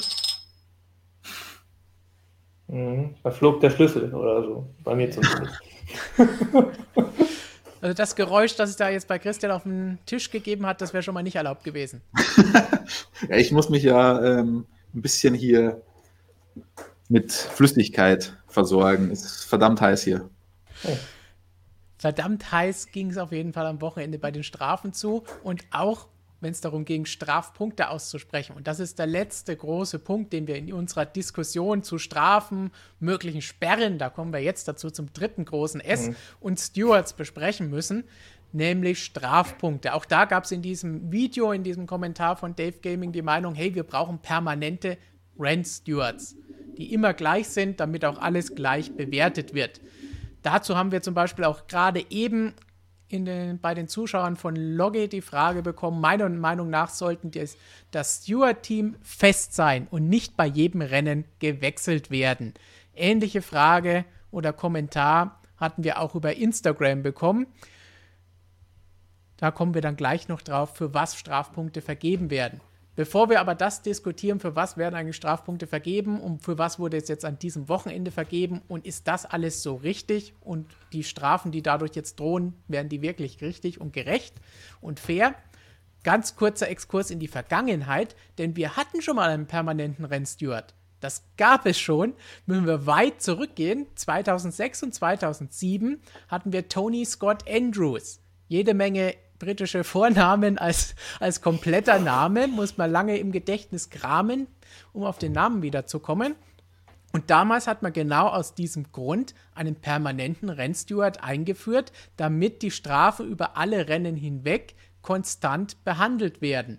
Also das gleiche, worüber mhm. wir jetzt diskutieren, wurde 2006 oder für die Saison 2006 schon gemacht. Der war dann zwei Jahre da und dann wurde er verabschiedet. Sein Nachfolger Ellen Donnelly, vorher ein Vertrauter von Max Mosley und quasi so sein Vertreter im Fahrerlager, hat das Ganze übernommen. Allerdings wurde es da ein bisschen umstrukturiert und wir hatten jetzt einen Chairman. Das heißt, er war nicht mehr der Chef, Rennsteward oder wie auch immer man vorher Tony Scott Andrews bezeichnen wollte, sondern er war Chairman der Stewards und das ohne Stimmrechte. Das heißt, der hat da nicht mitgewirkt bei den Strafen. Wurde dann auch wieder abgesägt, als Max Bosley nicht mehr FIA-Präsident war und John Todd das Ruder übernommen hat. Er war auch zwei Jahre da, also bis 2009 das Ganze gemacht, ist dann in eine andere Rolle bei der FIA gegangen. Und seitdem wurde es dann nochmal von John Todd überarbeitet und das dürfte die Version ungefähr in der Art sein, die wir auch heute noch haben, nämlich mit drei unabhängigen Stewards. Und da kam eben dann noch der Fahrer-Steward mit rein. Aber wir hatten schon mal einen permanenten Steward, nachdem jetzt wieder mal alle schreien. Da sieht man, es kommt immer wieder aufs Gleiche raus und dann wird es mal geändert und irgendwann will man es dann wieder haben. Ja, wenn man jetzt permanenten Steward nimmt, dann bin ich aber ganz schnell bei der Idee, dass da ruckzuck denn der Vorwurf da ist, wenn mal irgendwie in irgendeine Richtung geht, dass es dann heißt, der mag doch den und den Fahrer nicht und dass man dann halt den Wechsel braucht. Also das sehe ich da ganz gefährlich, wenn man immer den gleichen hat. Also das haben wir ja heute noch, wenn die wechseln. Dann haben wir auch mal den einen oder anderen Teamchef, der dann schon mal so ein bisschen so stechelt gegen einzelne der äh, Herren da im Steward-Panel. Also ähm, wenn da immer der gleiche ist, glaube ich, das müsste dann schon ein ein sehr, sehr großer Saubermann sein. Es, es, es, ist lustig, dass du genau das jetzt als erstes sagst, weil genau das wurde auch damals ähm, ja. Alan Donnelly nachgesagt, ja. weil er eben mit Max Mosley und der FIA einerseits verbunden war und andererseits zusammen mit Max Mosley damals vielleicht bei Männer mitgewirkt hat und da was in andere Bahnen gelenkt hat. Das heißt, klar, sowas würde im Fahrerlager bei zehn Teams bei irgendeinem auf jeden Fall sofort wieder Immer. aufkommen. Mhm. Aber das zum Beispiel das Argument, das Dave Gaming in diesem Video gebracht hat, ist, ja, man braucht eben das. Beim Fußball ist es klar, alle Spiele können nicht die gleichen Schiedsrichter machen. Aber hier wäre die Möglichkeit da, dass zum Beispiel drei oder zumindest ein Steward immer die gleichen sind. Ich glaube, er meint sogar alle. Aber alle immer die gleichen wird wahrscheinlich allein organisatorisch auch nicht funktionieren. Man braucht immer Ersatz, wenn mal einer nicht da ist, krank ist. Das heißt, es ist da schon mal schwierig, das Ganze für alle immer hinzubekommen. Und so gesehen ist es ja schon ein relativ kleiner Kreis, der da immer rotiert. Christian, korrigiere mich, ja, wenn du also, sagst, es sind deutlich mehr, als ich denke. Nein, also das, tatsächlich ist das mit dem Permanent Steward schon ein Problem. Also zum einen natürlich das Argument, das ihr gerade angeführt habt, Befangenheit, äh, was ist, wenn der eine den anderen Fahrer nicht so mag, was auch immer. Ähm, dann, weil du sagst, das ist ja ein relativ kleiner Kreis, es gibt ja sogenannte Chairman of the Stewards. Da gibt es aktuell, ich glaube, vier Stück. Jetzt an den Österreich-Wochenenden war Dr. Gerd Enser im Einsatz. Wen haben wir noch? Ähm, Gary Connelly, Tim Mayer und bestimmt habe ich einen, glaube ich, ich vergessen, fällt mir gerade nicht ein. Die rotieren immer durch und einer von denen ist immer da, von den Chairmen. Dann gibt es noch einen nationalen von, na, vom Nationalen Motorsportverband, also vom ESN, dann einen Fahrersteward und da gibt es noch einen weiteren aus dem FIA-Pool. Das heißt, das sind nicht irgendwelche, sondern die haben alle sehr, sehr viel Erfahrung. Und vor allem die Chairman of the Stewards äh, haben sehr viel Erfahrung. Und wenn es um Konstanz und solche Sachen geht, gibt es inzwischen auch ein Programm von der FIA, wo die Vergehen alle wunderbar kategorisiert sind, wo, ich, wo die Zugang haben in diesem System und alles genau sehen, die Telemetriedaten von damals, alle Kamerawinkel von damals, die vollständige Entscheidung logischerweise und was auch immer, so dass sie sehr, sehr gute Vergleiche treffen können. Also da hat man schon auch auf IT-Seite viel ähm, gemacht, um das besser zu machen. Und beim permanenten Steward, um da vielleicht nochmal einzuhaken, hast du natürlich auch das Problem, da kam von Professor Dr. Razor vorhin eine sehr, sehr gute, ein sehr, sehr guter Einwand. Kann man das überhaupt hauptberuflich machen? Weil, wenn das ein permanenter Steward wäre, wäre er das ganze, mit der, ganze Jahr mit der Formel 1 unterwegs, bei 23 Rennen. Wir wissen das, das ist nicht gerade wenig Arbeit. Ähm, genau das ist ein sehr interessanter Punkt, weil Stewards verdienen eigentlich kein Geld, die kriegen keine Aufwandsentschädigung, sind aber nicht bei der FIA angestellt. Sie werden von der FIA eingesetzt, sind aber komplett unabhängig und kriegen deswegen nur eine Aufwandsentschädigung, so dass zum, keine finanzielle Abhängigkeit von der FIA besteht, weil sie sollen ja auch nicht äh, im Interesse der FIA oder irgendwas, sie sollen einfach den Sport fair richten. Und das wäre dann bei einem permanenten Chef-Steward, der bei jedem Rennen dabei ist, möglicherweise auch ein Problem. Und deswegen, ich finde das System, so wie wir es jetzt haben, eigentlich sehr gut. Also das vielleicht könnte man sich einen, einen Steward sparen ähm, und man würde das aus drei Stewards machen, keine Ahnung. Also braucht, ob man da jetzt dann unbedingt noch den nationalen braucht oder diesen ähm, zusätzlichen Mann, vielleicht würde auch nur Chef Steward, Chairman of the Steward, ein nationaler, ein Rennen, ein, ein Rennen ähm, Fahrer, ein ehemaliger, vielleicht würde das auch reichen. Wahrscheinlich schon, aber ich finde es auf jeden Fall gut, wie es ist. ist ein interessanter Punkt, weil es wird ja auch immer wieder diskutiert, gerade dieses ehrenamtliche oder nicht als Vollzeitberuf. Andere Sportarten, Fußball wird auch schon ewig diskutiert, brauchen wir einen Profischiedsrichter. Und das muss ich sagen, auch das, die Formel 1 als so ein Millionensport, müsste man schon drüber nachdenken, ob man das vielleicht nicht doch braucht und dafür das bezahlen soll. Vor allen Dingen zeigt es aber auch auf, wie kompliziert diese Struktur im Hintergrund der Formel 1 ist, wo wir immer wieder, wenn es um Regeln und um alle möglichen Rechte angeht, kommen mit der FOM, die Formel 1 selber, das Formula One Management und der FIA und dazwischen den Teams und allem drumherum. Weil da sieht man auch wieder, eigentlich ist die FIA ja unabhängig von der Formel 1, die das Wirtschaftliche von dem Ganzen leitet und lenkt. Die FIA gibt das Reglement vor, gibt das Regelwerk vor, äh, lässt uns da rein, damit Presse berichten kann, zumindest im geschriebenen Sinne, und ist außenrum da, um das Ganze zu regieren. Aber alles andere, wo man sagen könnte, da sind sie vielleicht befangen, was Entscheidungen angeht, das macht ja die Formula One Management. Das heißt, da haben wir ja schon ein bisschen eine Trennung. Naja, jein. Also die Stewards sollen halt auch nicht im Sinne der FIA manche Entscheidungen treffen. Also wenn es jetzt zum Beispiel um technische Sachen geht, Reglement und so Sachen, ähm, da ist ja die FIA manchmal auch am Pranger, wenn es um Regelklarstellungen geht, um Disqualifikation oder was auch immer. Da muss man auch aufpassen. Und da gibt es dann auch eine Rechtsabteilung bei der FIA, die da genau schaut. Also es ist alles nicht so, so ganz einfach, wie man sich das immer vorstellen mag. Im Prinzip ja, die FIA ist der sportliche Ausrichter, hat eigentlich keine Interessen, aber manchmal ist es ja auch FIA gegen ein Team oder ein Team gegen die FIA und nicht nur Team gegen Team. Und genau da braucht es dann auch wieder einen unabhängigen Richter. Was wiederum nochmal zeigt, dass dieses System zu kompliziert ist. Naja, was heißt, das System ist zu kompliziert? Ich meine, am Ende hast du halt einen Sport, der komplex ist und ein komplexer Sport muss halt dann irgendwie auch gerichtet werden und das dann runterzubrechen, irgendwo wirst du immer eine Fallstrecke haben, wo es dann nicht mehr funktionieren wird. Deswegen, das System ist halt so entstanden und gewachsen mit dem Ganzen und ich finde, so wie es aktuell ist, macht Sinn und ich kann da jetzt keine große Schwäche irgendwie erkennen. Dann verratet uns natürlich auch gerne in den Kommentaren, damit Lukas was zu tun bekommt, ob ihr einen permanenten Steward haben wollt oder ob jetzt die Argumente gereicht haben, um zu sagen, nee, eigentlich passt das ja so, wie es ist. Eigentlich haben wir das ja schon, nur mit einer größeren Gruppe, die sich abwechselt. Und dann müssen wir jetzt noch zu der Frage kommen, Christian, von Svenja. Für welche Vergehen gibt es genau Strafpunkte und gibt es eine klare Richtlinie oder liegt das im Ermessen der Stewards?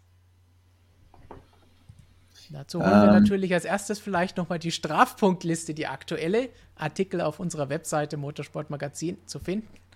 Und da sehen wir erstmal, wie es da aktuell aussieht. Das sind viele Fahrer mit vielen Punkten. Da kommen wir hinterher vielleicht nochmal drauf zu sprechen, um zu schauen, wer da gefährdet ist, vielleicht gesperrt zu werden. Aber wie sind Sie zu diesen Punkten gekommen? Wofür werden die vergeben? Gibt es da eine Liste oder sagen die Stewards, hey, heute bin ich drauf, dafür gibt es heute drei und morgen zwei? Also ich glaube, jetzt ist die Gefahr des 8-Minuten-Monologes. ähm, muss, muss, meine Stimme noch schmieren? Nein, das mache ich dann danach. Ich versuche es so durchzu, äh, durchzuziehen. Ähm, an der Stelle will ich einen Fun-Fact anbringen. Ähm, und zwar einen Formel 2 Fun-Fact, der mit Strafpunkten zu tun hat. Denn dieses Strafpunktesystem gibt es auch in der Formel 2. Und da kann man an, anhand dieses Beispiels und des Fun Facts kann man auch ganz gut erklären, was der Unterschied ist. Es gibt Reprimands, Verwarnungen und es gibt Strafpunkte. Strafpunkt gibt es immer zusätzlich zu einer richtigen Strafe. Also das heißt, wenn ich jemanden abgedrängt habe, wenn, wenn ich irgendeine Strafe kriege, 5 Sekunden, 10 Sekunden Drive-Through, Stop and Go, was auch immer, dann kriege ich dazu Strafpunkte. Die Anzahl der Strafpunkte, die ist nicht im Reglement festgelegt. Es gibt aber eine interne Liste, die die FIA mit, zusammen mit den Teams ausarbeitet, die den Stewards vorliegt. Das sind Empfehlungen. Das sind keine festgeschriebenen Werte, aber Empfehlungen für verschiedenste Vergehen. Das ist eine ganz, ganz lange Liste, ähm, gibt es aber nicht öffentlich. Und da steht dann drauf, bei dem und dem Vergehen sollte es so viel Strafpunkte geben. Aber da gibt es einen kleinen Ermessensspielraum. Also das zu, zu dem. Und wie gesagt, es gibt zu jeder Strafe, zu jeder sportlichen Strafe für einen Fahrer, gibt es Strafpunkte. Das ist so festgeschrieben. Aber Strafpunkte sind eben keine Verwarnungen. Und das ist der Fun Fact, denn die Stewards bei der Formel 2 haben, ich glaube, es war 2018 oder 2019, bei Jean Gelael. Ähm, da gab es einen Zwischenfall mit ähm, Louis Deletras im freien Training. Die sind kollidiert. Die Stewards haben Gelael als schuldig angesehen, haben aber gedacht, oh, es ist halt nur freies Training und so schlimm war es nicht. Und haben ihm eine Verwarnung ausgesprochen, also ein Reprimand, und haben ihm Strafpunkte gegeben. Gelael war sehr sauer, weil er einfach nicht eingesehen hat, dass er da der Schuldige war. Es war einfach ein Missverständnis und er wollte einfach nicht einsehen, dass er da jetzt der Schuldige sein soll. An sich könnte ihm das egal sein. Strafpunkte und, und Verwarnung ist jetzt nicht so dramatisch, okay. Aber er hat es einfach nicht eingesehen, dass er da der Schuldige sein soll. Was hat er gemacht? Er hat Protest eingelegt gegen diese Entscheidung der Stewards. Und warum? Weil sie ihm ähm, Strafpunkte gegeben haben. Und Strafpunkte hätten sie ihm nicht geben dürfen, weil er nur eine Verwarnung bekommen hat. Und Verwarnung und Strafpunkte zusammen darf es nicht geben. Strafpunkte nur, wenn es auch eine Strafe gibt. Aber eine Verwarnung ist keine Strafe und deswegen darf das nicht sein. Was haben die Stewards gemacht? Haben gesagt, okay, dann ändern wir die, das Urteil und er kriegt eine Strafversetzung um drei Plätze nach hinten. Und dann kriegt er noch zusätzlich die Strafpunkte. Und das wiederum darf eigentlich auch nicht passieren, denn wenn eine Stewards-Entscheidung revidiert wird aufgrund eines Formfehlers, darf sie nur zum Vorteil eines Teilnehmers geändert werden, nicht zum Nachteil. In dem Fall ist es ganz klar zum Nachteil. Und Jean Gelael und sein Vater waren so sauer über die Stewards an sich, an der Stelle, dass sie, ich weiß gar nicht, ob sie es nur angedroht haben oder ich glaube, er, sogar, er hat es sogar wirklich zurückgezogen und ist dann nicht gestartet bei dem Rennen. Also das äh, Fun Fact mhm. zu Strafpunkten und, und Reprimands. Ähm, wie gesagt, unterscheiden zwischen Verwarnung und Strafpunkt. Verwarnung gibt es für ein Mini-Vergehen, wo man sagt, okay, war jetzt nicht so dramatisch. Strafpunkt gibt es zusätzlich zu einer normalen Strafe. Und dazu haben wir sogar eine passende Frage von vorhin noch von MyWay. Wie findet ihr die zusätzlichen Strafpunkte für diese Aktionen im Rennen? Ist die 5 Sekunden Strafe nicht Strafe genug?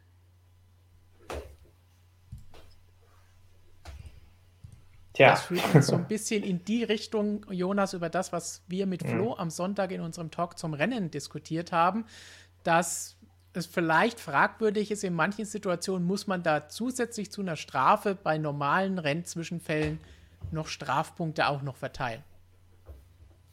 Ja, ja, das ist der, ist der Punkt, den Orlando Norris dann persönlich gleich angesprochen hat. Ähm, ja, da kann man jetzt tatsächlich überlegen, klar, erstmal gestraft genug, sage ich mal, ist man natürlich dann erstmal irgendwie mit der Strafe. Und dieses System gibt es ja im Grunde seit, ja nicht im Grunde, es gibt es eigentlich wegen Romain Grosjean, können wir sagen, seit äh, Spada mit seinem Kamikaze-Crash äh, in der ersten Kurve. Ähm, gut, dass Alonso noch da ist. Ähm, ja, deshalb, und da kam halt Lando Norris auch darauf zu sprechen, diese Punkte hätte er gerne nur bei Sachen, die halt wirklich gefährlich sind oder potenziell gefährlich sind. Also auch wie er das auch schon hatte, tatsächlich selbst, äh, weshalb er seine, die wir jetzt hier eingeblendet sehen, zehn Punkte hat, auch gelb vergehen oder sogar, oh, das ist ein bisschen was anderes, oder rot vergehen. Äh, in dem Fall, ja, aber beispielsweise einfach viel zu schnell fahren in was weiß ich, welcher Session, ganz egal, äh, unter doppelt gelb oder unter gelb. Ja, das ist halt dann je nachdem wirklich gefährlich, dann kann es einen Strafpunkt geben, da bin ich eigentlich, bin ich da völlig bei ihm. Ähm, aber bei so Sachen, wenn wir jetzt sogar schon diskutiert haben, ist das überhaupt eine Strafe? ähm, und waren uns da sehr, sehr uneins und sagen sogar, ja, wahrscheinlich wäre die erste nicht bestraft worden, wären alle nicht bestraft worden. Und jetzt haben alle auch noch zwei Strafpunkte bekommen jeweils. Also da kann man dann schon mal überlegen, ob das dann wirklich noch so angebracht ist. Äh, Max Verstappen meinte, er hätte das vor Jahren, als er einmal kurz vor der Rennsperre stand, also bei zwölf Punkten äh, innerhalb eines Jahres wird man dann fürs folgende Rennen gesperrt. Dann könnt ihr euch hier selbst anschauen, wer da kurz davor steht. Ähm, ja, meinte er, hätte er damals schon mal irgendwie für geworben, so wirklich passiert, ist das eher im Gegenteil, wenn wir dann wieder Michael Macy angehört haben, der dann erzählt hat, erst diesen Winter hätte es da mit den Teams auch wieder Austausch gegeben und da wären eigentlich alle der Meinung gewesen, es einfach so beizubehalten, wie es war. Finde ich ein bisschen interessant irgendwie die Aussage, wenn man dann hört, was, naja, vielleicht noch ein bisschen im Eifer des Gefechts von Andreas Seidel auch gesagt hat, der da auch nicht so begeistert von war und da eigentlich völlig auch auf den ähm, auf den Norris-Train, sage ich mal, aufgesprungen ist und dann auch meinte, äh, das sollte man dann doch nochmal anschauen. Vielleicht, das ist kein Strafpunkt oder keine zwei Strafpunkte jetzt sogar in dem Fall. Also, ja. Und Verstappen, das ist noch ganz schön eigentlich gewesen, fand ich, der hat einfach mal ausgerechnet, wenn jetzt sechs so Fälle sind, wie Lando Norris ihn eben hatte. Ich dränge einen marginal da, wie gesagt, wir haben, wir haben schon überlegt, sechsmal knapp ab, kriege sechsmal zwei Strafpunkte, verdiene ich denn dann, dann dafür ein Rennen auszusetzen, wenn ich niemanden jetzt akut gefährdet habe. Und da finde ich, also das hat es mir eigentlich so am, am klarsten gemacht, dann finde ich schon, ähm, muss man da ganz klar Nein sagen. Christian, wie siehst du das Ganze? Hm, also an sich, die Strafpunktregelung finde ich durchaus sinnvoll. Es geht ja um eine Häufung. Es geht ja, ich meine, wenn man sagt, okay, es ist die Strafe an sich nicht schon genug, naja, es geht ja darum, häuft es sich bei einem Fahrer und ist dieser Fahrer dann möglicherweise ein Risiko, ein Sicherheitsrisiko und muss der rausgenommen werden. Und dafür ist es halt eigentlich ein guter Maßstab an sich, dass man nicht willkürlich sagt, der ist, der ist zu gefährlich, der muss jetzt weg, dem ziehen wir die Superlizenz, der muss ein Rennen aussetzen, sondern es gibt halt eine fixe Regel, wenn du zwölf davon hast, wirst du für ein Rennen gesperrt. Und an sich ist das ja ganz gut. Ähm, ich verstehe dann aber schon den Ärger, dass wenn es halt so minimale Sachen sind, wo du dich drüber streiten kannst, dass es dann halt noch was dazu gibt. Ich meine, es ist halt so festgeschrieben, das muss es geben, das ist vielleicht ein kleiner Fehler, ähm, dass man da vielleicht ein bisschen mehr Spielraum noch hat, dass man sagt, ah, wenn die Strafe eh schon on the edge war und es war jetzt nicht so dramatisch, dann. Ja. Andererseits muss man auch sagen, es ist halt ein Strafpunkt. Oder, also, okay, in dem Fall zwei. Ähm, vielleicht einer wäre dann vielleicht da besser gewesen, weil dann müsst, müsstest du schon zwölfmal machen und zwölfmal so eine Aktion ist halt dann auch eine Häufung, eine erhebliche Häufung. Ähm, deswegen, man muss auch vielleicht noch nachdenken, ob man da das Punktelimit nicht ein bisschen hochsetzt, weil als diese zwölf Punkte mal eingeführt wurden, waren es halt noch, keine Ahnung, ich weiß nicht, 18 Rennen oder so. Ähm, mhm, ja. Ich meine, inzwischen sind es 23. Das ist schon ein Unterschied. Und deswegen, also ich finde es an sich nicht verkehrt. Allerdings kann man sich auch die Frage stellen, so ein bisschen, ob es das in der heutigen Zeit generell noch bräuchte, weil wir auch schon eine Superlizenz haben, die man überhaupt mal erlangen muss. Und eigentlich sollte das System der Superlizenzerlangung ja schon so sein, dass keine Pflaumen reinkommen in den Sport. Und dann, ja, gut, dann habe ich halt zwei Instanzen. Zum einen brauche ich erstmal die Superlizenz, um überhaupt reinzukommen, damit die kompletten Pflaumen aussortiert werden. Ähm, und dann brauche ich halt da vielleicht dann nochmal so eine Instanz. Also ich finde es insgesamt nicht verkehrt, aber man könnte es ein bisschen anpassen. Ich glaube, das System an sich ist nicht schlecht. Ich meine, wir wissen alle, Roman Grosjean ist keine Pflaume, aber er hat, glaube ich, diese, dieses einmal Aussetzen dann auch ganz gut gebrauchen können damals als Denkzettel für das Ganze und ist natürlich das Paradebeispiel für diese Strafpunkte-Regelung. Aber so richtig, wahrscheinlich, wenn wir es so machen, wie du gesagt hast, wenn es den Spielraum gibt, dass die Stewards wieder entscheiden können, mache ich da jetzt das oder nicht und dann machen sie einmal so und einmal so, dann gibt es da auch wieder Diskussionen. Wirklich allen recht machen wird man es wahrscheinlich nicht können, weil dann sitzen wir wieder hier und diskutieren, oh, aber vor zwei Rennen haben sie dann Strafpunkte gegeben, diesmal nicht, aber die Situation war ja so ähnlich, eigentlich müsste es doch jetzt auch wieder sein oder damals auch nicht gewesen sein. Das heißt, es wird, dreht sich wahrscheinlich dann immer wieder im Kreis. Aber an sich ist das System schon gut, weil man sieht ja, es muss sein, es nach oben setzen, wenn mehr Rennen jetzt immer mehr werden, finde ich eine gute Idee. Vielleicht auch überdenken, muss es denn wirklich erst nach einem Jahr verfallen oder kann man es einfach auf die Saison beschränken? Und kann sagen, hey, in dieser Saison, alle beginnen beim Saisonbeginn bei Null. Und wenn ich innerhalb einer Saison so viel Blödsinn anstelle, dass ich da auf diese Punktzahl komme, dann habe ich es aber auch verdient, dass was passiert und nicht, weil ich vor einem Jahr da mal in einem Rennen und da was hatte, weil es verfällt ja nach einem Jahr dann erst die Punkte. Das heißt, ich kann eigentlich alles letztes Jahr gemacht haben und dieses Jahr nur einmal einen Blödsinn machen im schlimmsten Fall und werde dann dieses Jahr bestraft. Ein anderes Beispiel, wenn wir wieder andere Sportarten heranziehen. Fußball werden dann die Karten ja auch irgendwann mal gelöscht. Die roten Karten gehen in die neue Saison über, aber gelb ist dann auch irgendwann mal weg. Vielleicht sollte man da überlegen, wenn man schon so viele Rennen hat, dass man nicht auch noch das letzte Jahr, was da irgendwann mal war, mit drin hängen hat.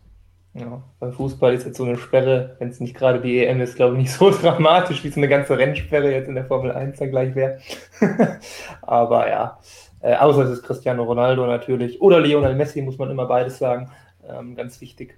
Nein, äh, ja, also ich finde, man sollte auch, auch dabei, ja, der, die Idee da mal vielleicht auf 15 Punkte zu gehen, dann durch den längeren Rennkalender jetzt, äh, hoffen wir zumindest mal, finde ich gut. Und dass man vielleicht tatsächlich mal nochmal generell den Schlüssel da, diesen internen auch mal anschaut, wofür gebe ich denn dann wirklich mal äh, welche Punkte, weil ich finde, wenn man jetzt auch hier draufschaut, steht das in keinem Verhältnis, wenn der Raikön zwei Punkte kriegt, weil er den Vettel reinfährt und den da rausschießt. Ähm, und der, ähm, der, der Lando und der Perez kriegen auch zwei Punkte, weil sie da äh, ja, weil es ein bisschen eng geworden ist, sage ich mal. Ja? Also das steht halt in keinem. Und der Perez sogar zweimal, da haben wir schon. Der hat schon vier Punkte allein dieses Wochenende oder alleine innerhalb von ein paar Minuten bekommen am Sonntag, weil er halt einmal, ja, weil er halt mal fünf Zentimeter gefehlt haben, sage ich mal, ein bisschen überspitzt. Ja, also hm, das ist halt irgendwie ein bisschen, ja, das passt nicht so zusammen. Das zeigt dann, wie es zu dieser Tabelle gekommen ist, wo wir sehen, Lando Norris zumindest hier Spitzenreiter in der WM mit zehn Strafpunkten. Das heißt, nur zwei Punkte davon entfernt, dass er für ein Rennen gesperrt wird. Das heißt, nochmal eine solche Aktion. Ganz wichtig. Ja, ganz wichtig, bis Samstag guckt in die letzte Spalte. Zwei sind vom 10.7. vergangenen Jahres. Heißt, die werden dann nach dieser Jahresfrist, die du ja gerade schon angesprochen hast, gestrichen. Also jetzt kann er in Silverstone zumindest etwas beruhigter wieder sein Heimrennen dann äh, angehen. Also dann ist er noch bei acht Punkten. Aber dann sieht man auch, die nächsten verfallen dann erst am 14.11. Also wenn er sich ja. zügig noch was leistet, dann muss er sich lange Sorgen machen. Also da ist so dann, eine Aktion wie Paris ja. geht aber nicht mit 2x2. So eine geht schon wieder nicht, genau. Und der Perez, der hat eigentlich auch, wenn man auf den schaut, halbwegs Glück, weil wir haben ja nur noch zwei Rennen, dann kommt die Sommerpause und dann sind die beiden Punkte da vom letzten Jahr eigentlich auch schon mal wieder fast weg. Also genau, dann geht es da auch schon wieder. Ähm, wann war das? 2019, da hatten wir auch mal Vettel, der war ja auch schon mal sehr gefährdet, ähm, als er da in ähm, nach Monza rückte es da bedrohlich nah einmal, als er da den, wie war es noch, Stroll umgedreht hat oder zurück auf die Strecke kam. Da war er auch mal schon mal am Rande da der Sperre. Aber ja, wie gesagt, es ist noch nie passiert. Das muss man auch nochmal sagen. Also es hat noch niemals ein Fahrer diese zwölf Punkte gesammelt. Auch Hamilton war hier mal weit vorne dabei. Ich glaube sogar bis, bis ähm, Sochi gestern ähm, oder Sochi letztes Jahr, oder bis, bis gestern sah diese Tabelle auch noch anders aus, muss man sagen. Da hatte Hamilton noch sechs Punkte. Äh, die wurden ihm dann nämlich auch gestrichen. Das war nämlich die eben von vor einigen Minuten angesprochene Elben-Aktion und noch was anderes in Österreich da letztes Jahr. Genau, also da ist er jetzt auch schon wieder deutlich abgefallen. Also, ja. Das war ja zweimal Elben, oder? Ja, ja. Das auch, ja. Ich glaube, wenn ich mich recht entsinnen kann, gab es ja in Sochi letztes Jahr auch schon Diskussionen genau über diese Regel, über die Strafpunkte. Ja, die haben wir nicht zum ersten Mal, ganz klar. Ja, weil ich, ich glaube, wenn ich mich recht erinnere, wurden ja bei Lewis Hamilton dann sogar Strafpunkte noch zurückgenommen. Ja, irgendwo wurden nochmal, stimmt, ja. Es gab mal einen Fall, wo zurückgenommen wurde, ja. Finden wir das schnell? Ist jetzt die große Frage. Aber das ist hier die aktuelle Übersicht, wie wir sie hier gesehen haben. Und ja, da droht auf jeden Fall eine Rennsperre.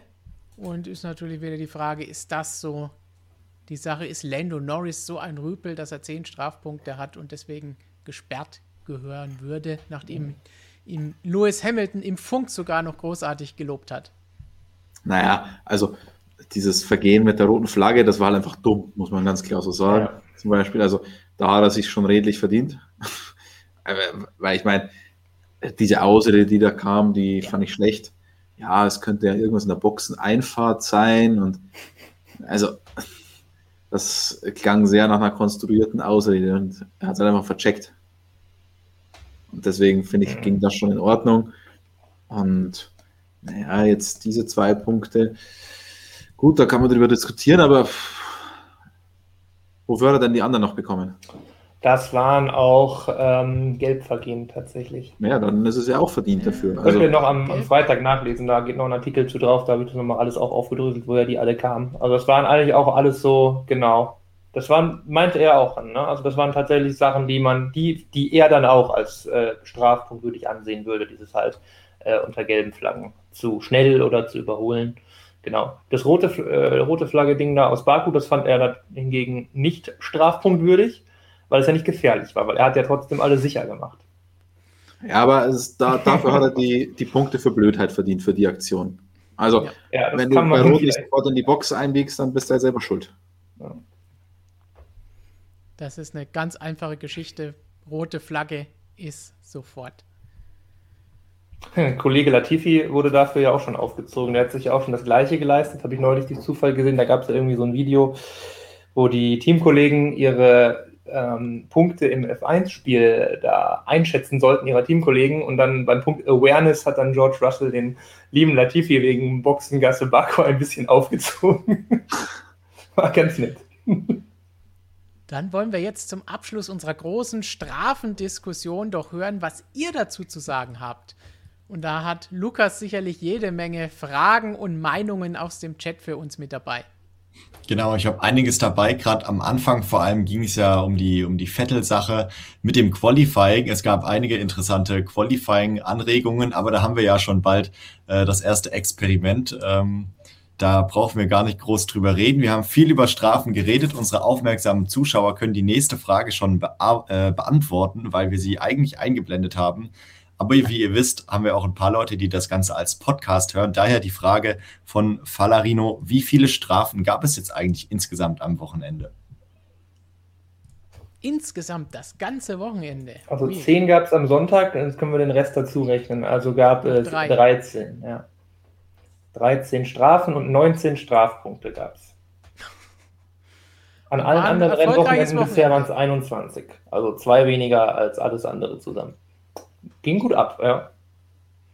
Sollte man die Stewards vielleicht doch mal bezahlen. Und das bei 20 Fahrern.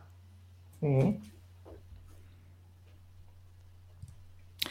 Sehr gut. Ja, dann haben wir ja über die Rennstewards und die Rennleitung geredet und auch darüber, dass es in den Nachwuchsklassen wahrscheinlich zu mehr Strafen, vor allem für die Qualifying-Aktion, gegeben hätte. Ähm, dann hat der User Leo Nurder gefragt, sind in der Formel 2 und in der Formel 3 eigentlich dieselben Rennstewards bzw. dieselbe Rennleitung aktiv wie in der Formel 1? Nee, gibt ähm, extra Rennstewards und extra ähm, Rennleitung in der Formel 2 und in der Formel 3. Alles klar, dann wissen wir das auch. Sebastian Vettel, der war ja nicht ganz zufrieden mit seiner Strafe, da ging ja einiges ab am Wochenende. Da kam die Frage, also er hat ja gesagt, er wird in Zukunft dann nicht mehr ganz so nett sein. Der User BMW 320 hat geschrieben, im Motorsport kommt man mit nett nicht weiter, man muss egoistisch sein. Was meint ihr denn dazu? Stimmt das ganz so, diese Aussage? Christian, das berühmt-berüchtigte A-Gehen, das du mit Carlos Sainz schon oft diskutiert hast.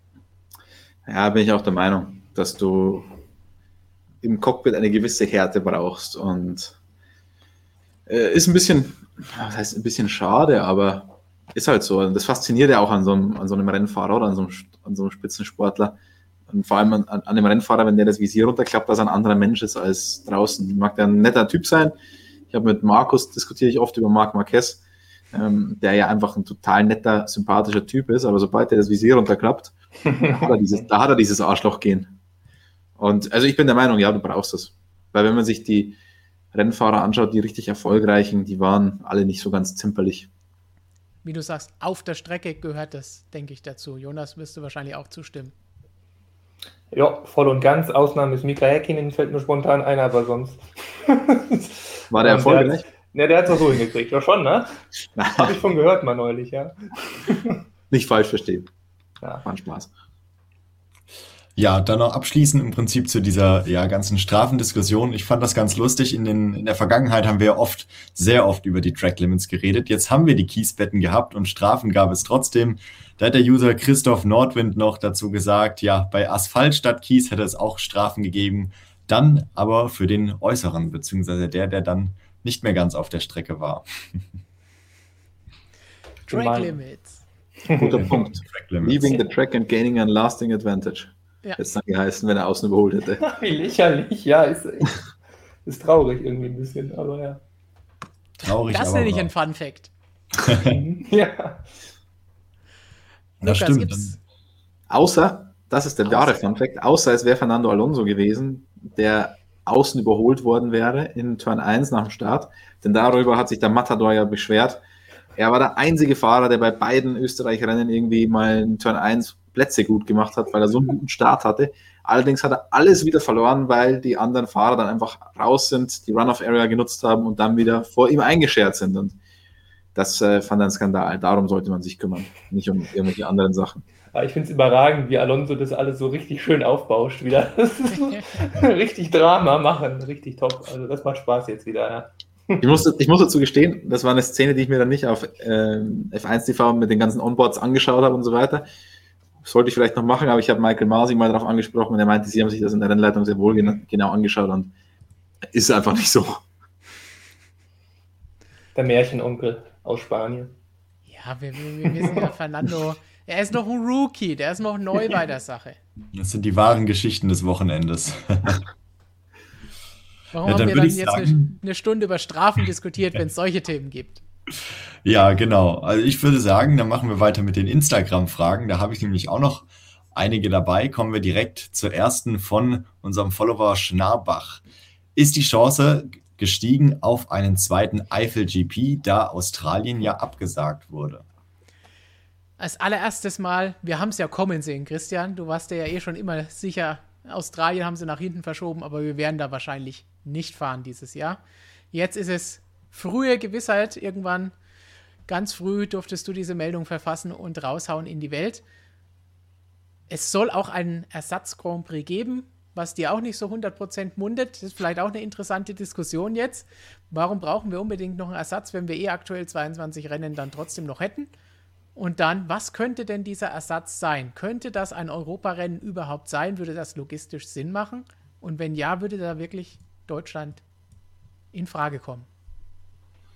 Also, man muss halt mal schauen, wann dieses Rennen hätte stattfinden sollen. Da sind wir schon, wann war es? Mitte, Ende November. Und wir haben ja letztes Jahr schon auf dem Nürburgring Probleme gehabt im Oktober. Wettertechnisch. Also, ich sag mal so, eine, ein 1 zu 1 Ersatz auf der, Nord, äh, auf der Nordschleife, sage ich schon. das wäre schön. uh. äh, 1 zu 1. Da spielt das Wetter dann auch keine Rolle mehr. Wenn wir Nordschleife mit den Autos fahren, ist egal. Ähm, also ein 1 zu 1 Ersatz bei diesem Datum wird es sicher nicht geben. Die Frage ist natürlich, was passiert mit den anderen Grand Prix noch? Also, ich meine jetzt auch so zum Beispiel so ein Japan Grand Prix, würde ich jetzt auch nicht mein, mein ganzes Praktikantengehalt draufsetzen, äh, dass, dass der stattfinden wird da ist es dann eher noch wahrscheinlicher, dass wir in der Eifel ein Rennen sehen werden, aber man muss halt auch immer sagen, die Umstände sind in diesem Jahr andere. Das, das hat mich auch zu Beginn der Saison dazu hinreißen lassen, dass ich gesagt habe, okay, es wird Absagen geben und keine Ersatzrennen und so weiter. Die Frage ist natürlich, wie schaut es wo auf der Welt aus? Wenn ich jetzt ein Rennen nur in Europa austragen könnte, weil es pandemiebedingt woanders nicht geht, dann muss ich schauen, kann ich bei diesem europäischen Rennen Fans haben, ja oder nein, respektive wie wird das finanziert. Denn die Formel 1 ist nicht mehr dazu bereit, Rennen zu subventionieren, das heißt für die Austragung die Rennstrecke zu bezahlen. Das war man nur, weil man eine gewisse Anzahl an Rennen erreichen musste im vergangenen Jahr, um die TV-Sender zu befriedigen, ähm, damit da die TV-Gelder fließen diese Anzahl der Rennen, von der geht man jetzt einfach mal aus, dass man die einigermaßen hinkriegen wird in diesem Jahr. So als kritische Zahl ist da immer so 20 Rennen im Raum. Ähm, da schaut man, dass man diese 20 unbedingt hinkriegt und für weiteren, für weitere Grand Prix, um diese 23 unbedingt hinzukriegen, ähm, da bin ich mir sicher, dass die Formel 1 nicht sagen wird, wir werden da Geld investieren, um da fahren zu können, weil das rentiert sich nicht, das geht sich rechnerisch nicht auf, weder für die Formel 1 noch für die Teams dann und so weiter. Deswegen, das wird man nicht machen. Und deswegen ist halt da die Frage, wie viele werden da jetzt noch abgesagt, wie viele Rennen, wie sieht es mit der Zuschauersituation an, respektive wer würde sonst dafür bezahlen, dass die Formel 1 kommt. Und deswegen würde ich sagen, aktuell eher unwahrscheinlich. Es ist außerdem nicht ganz so einfach. Ich habe mich gestern ja auch aufgeregt, wie du schon gesagt hast, Stefan, darüber, dass man immer Ersatz finden will und daran festhalten will.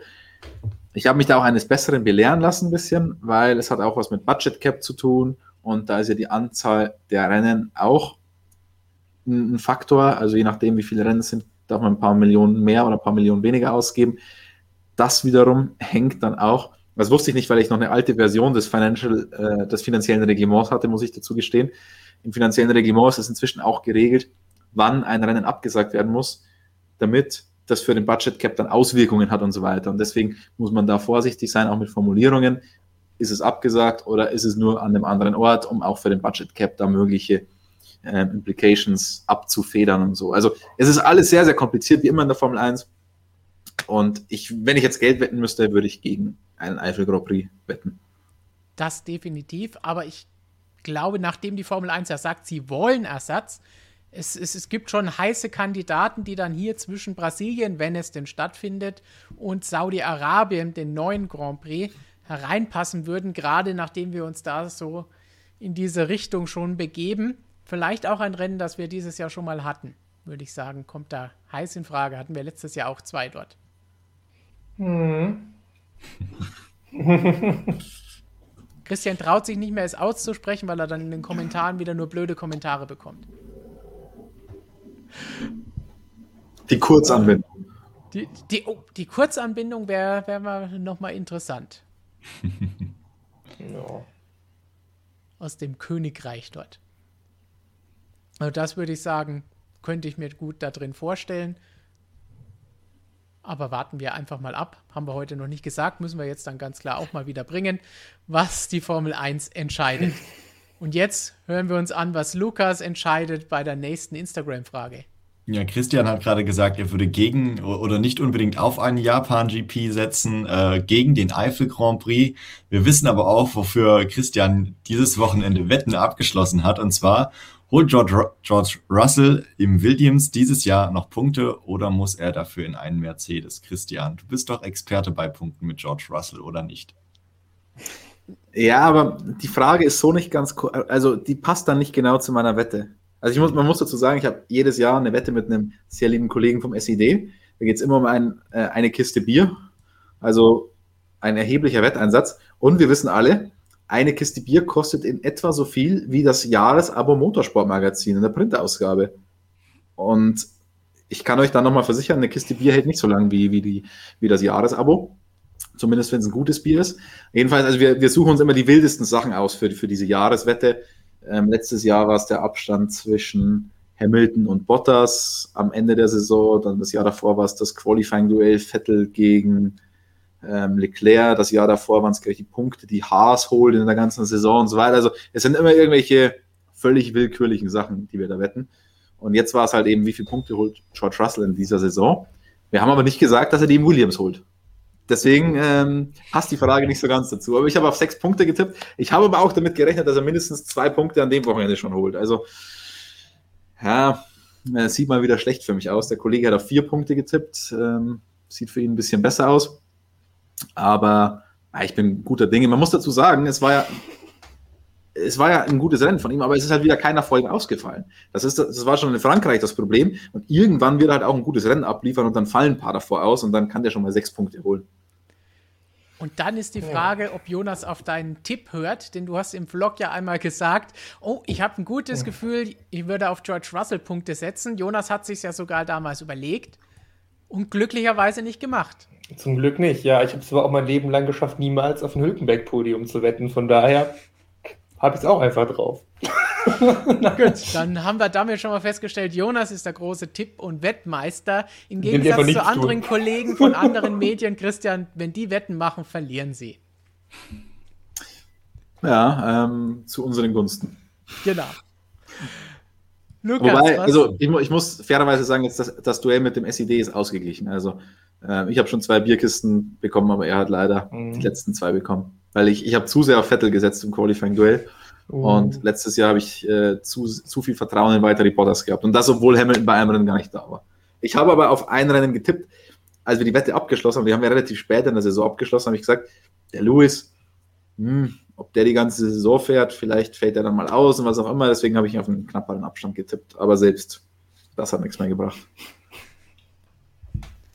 Ja, dann kommen wir direkt zur nächsten Frage. Eine kleine Anregung für unser MSM-Fahrer-Ranking, beziehungsweise Rennwochenende-Ranking von Tobias mit einer 27 in der Mitte. Wie beim MSM-Ranking auch die Hymne bewerten.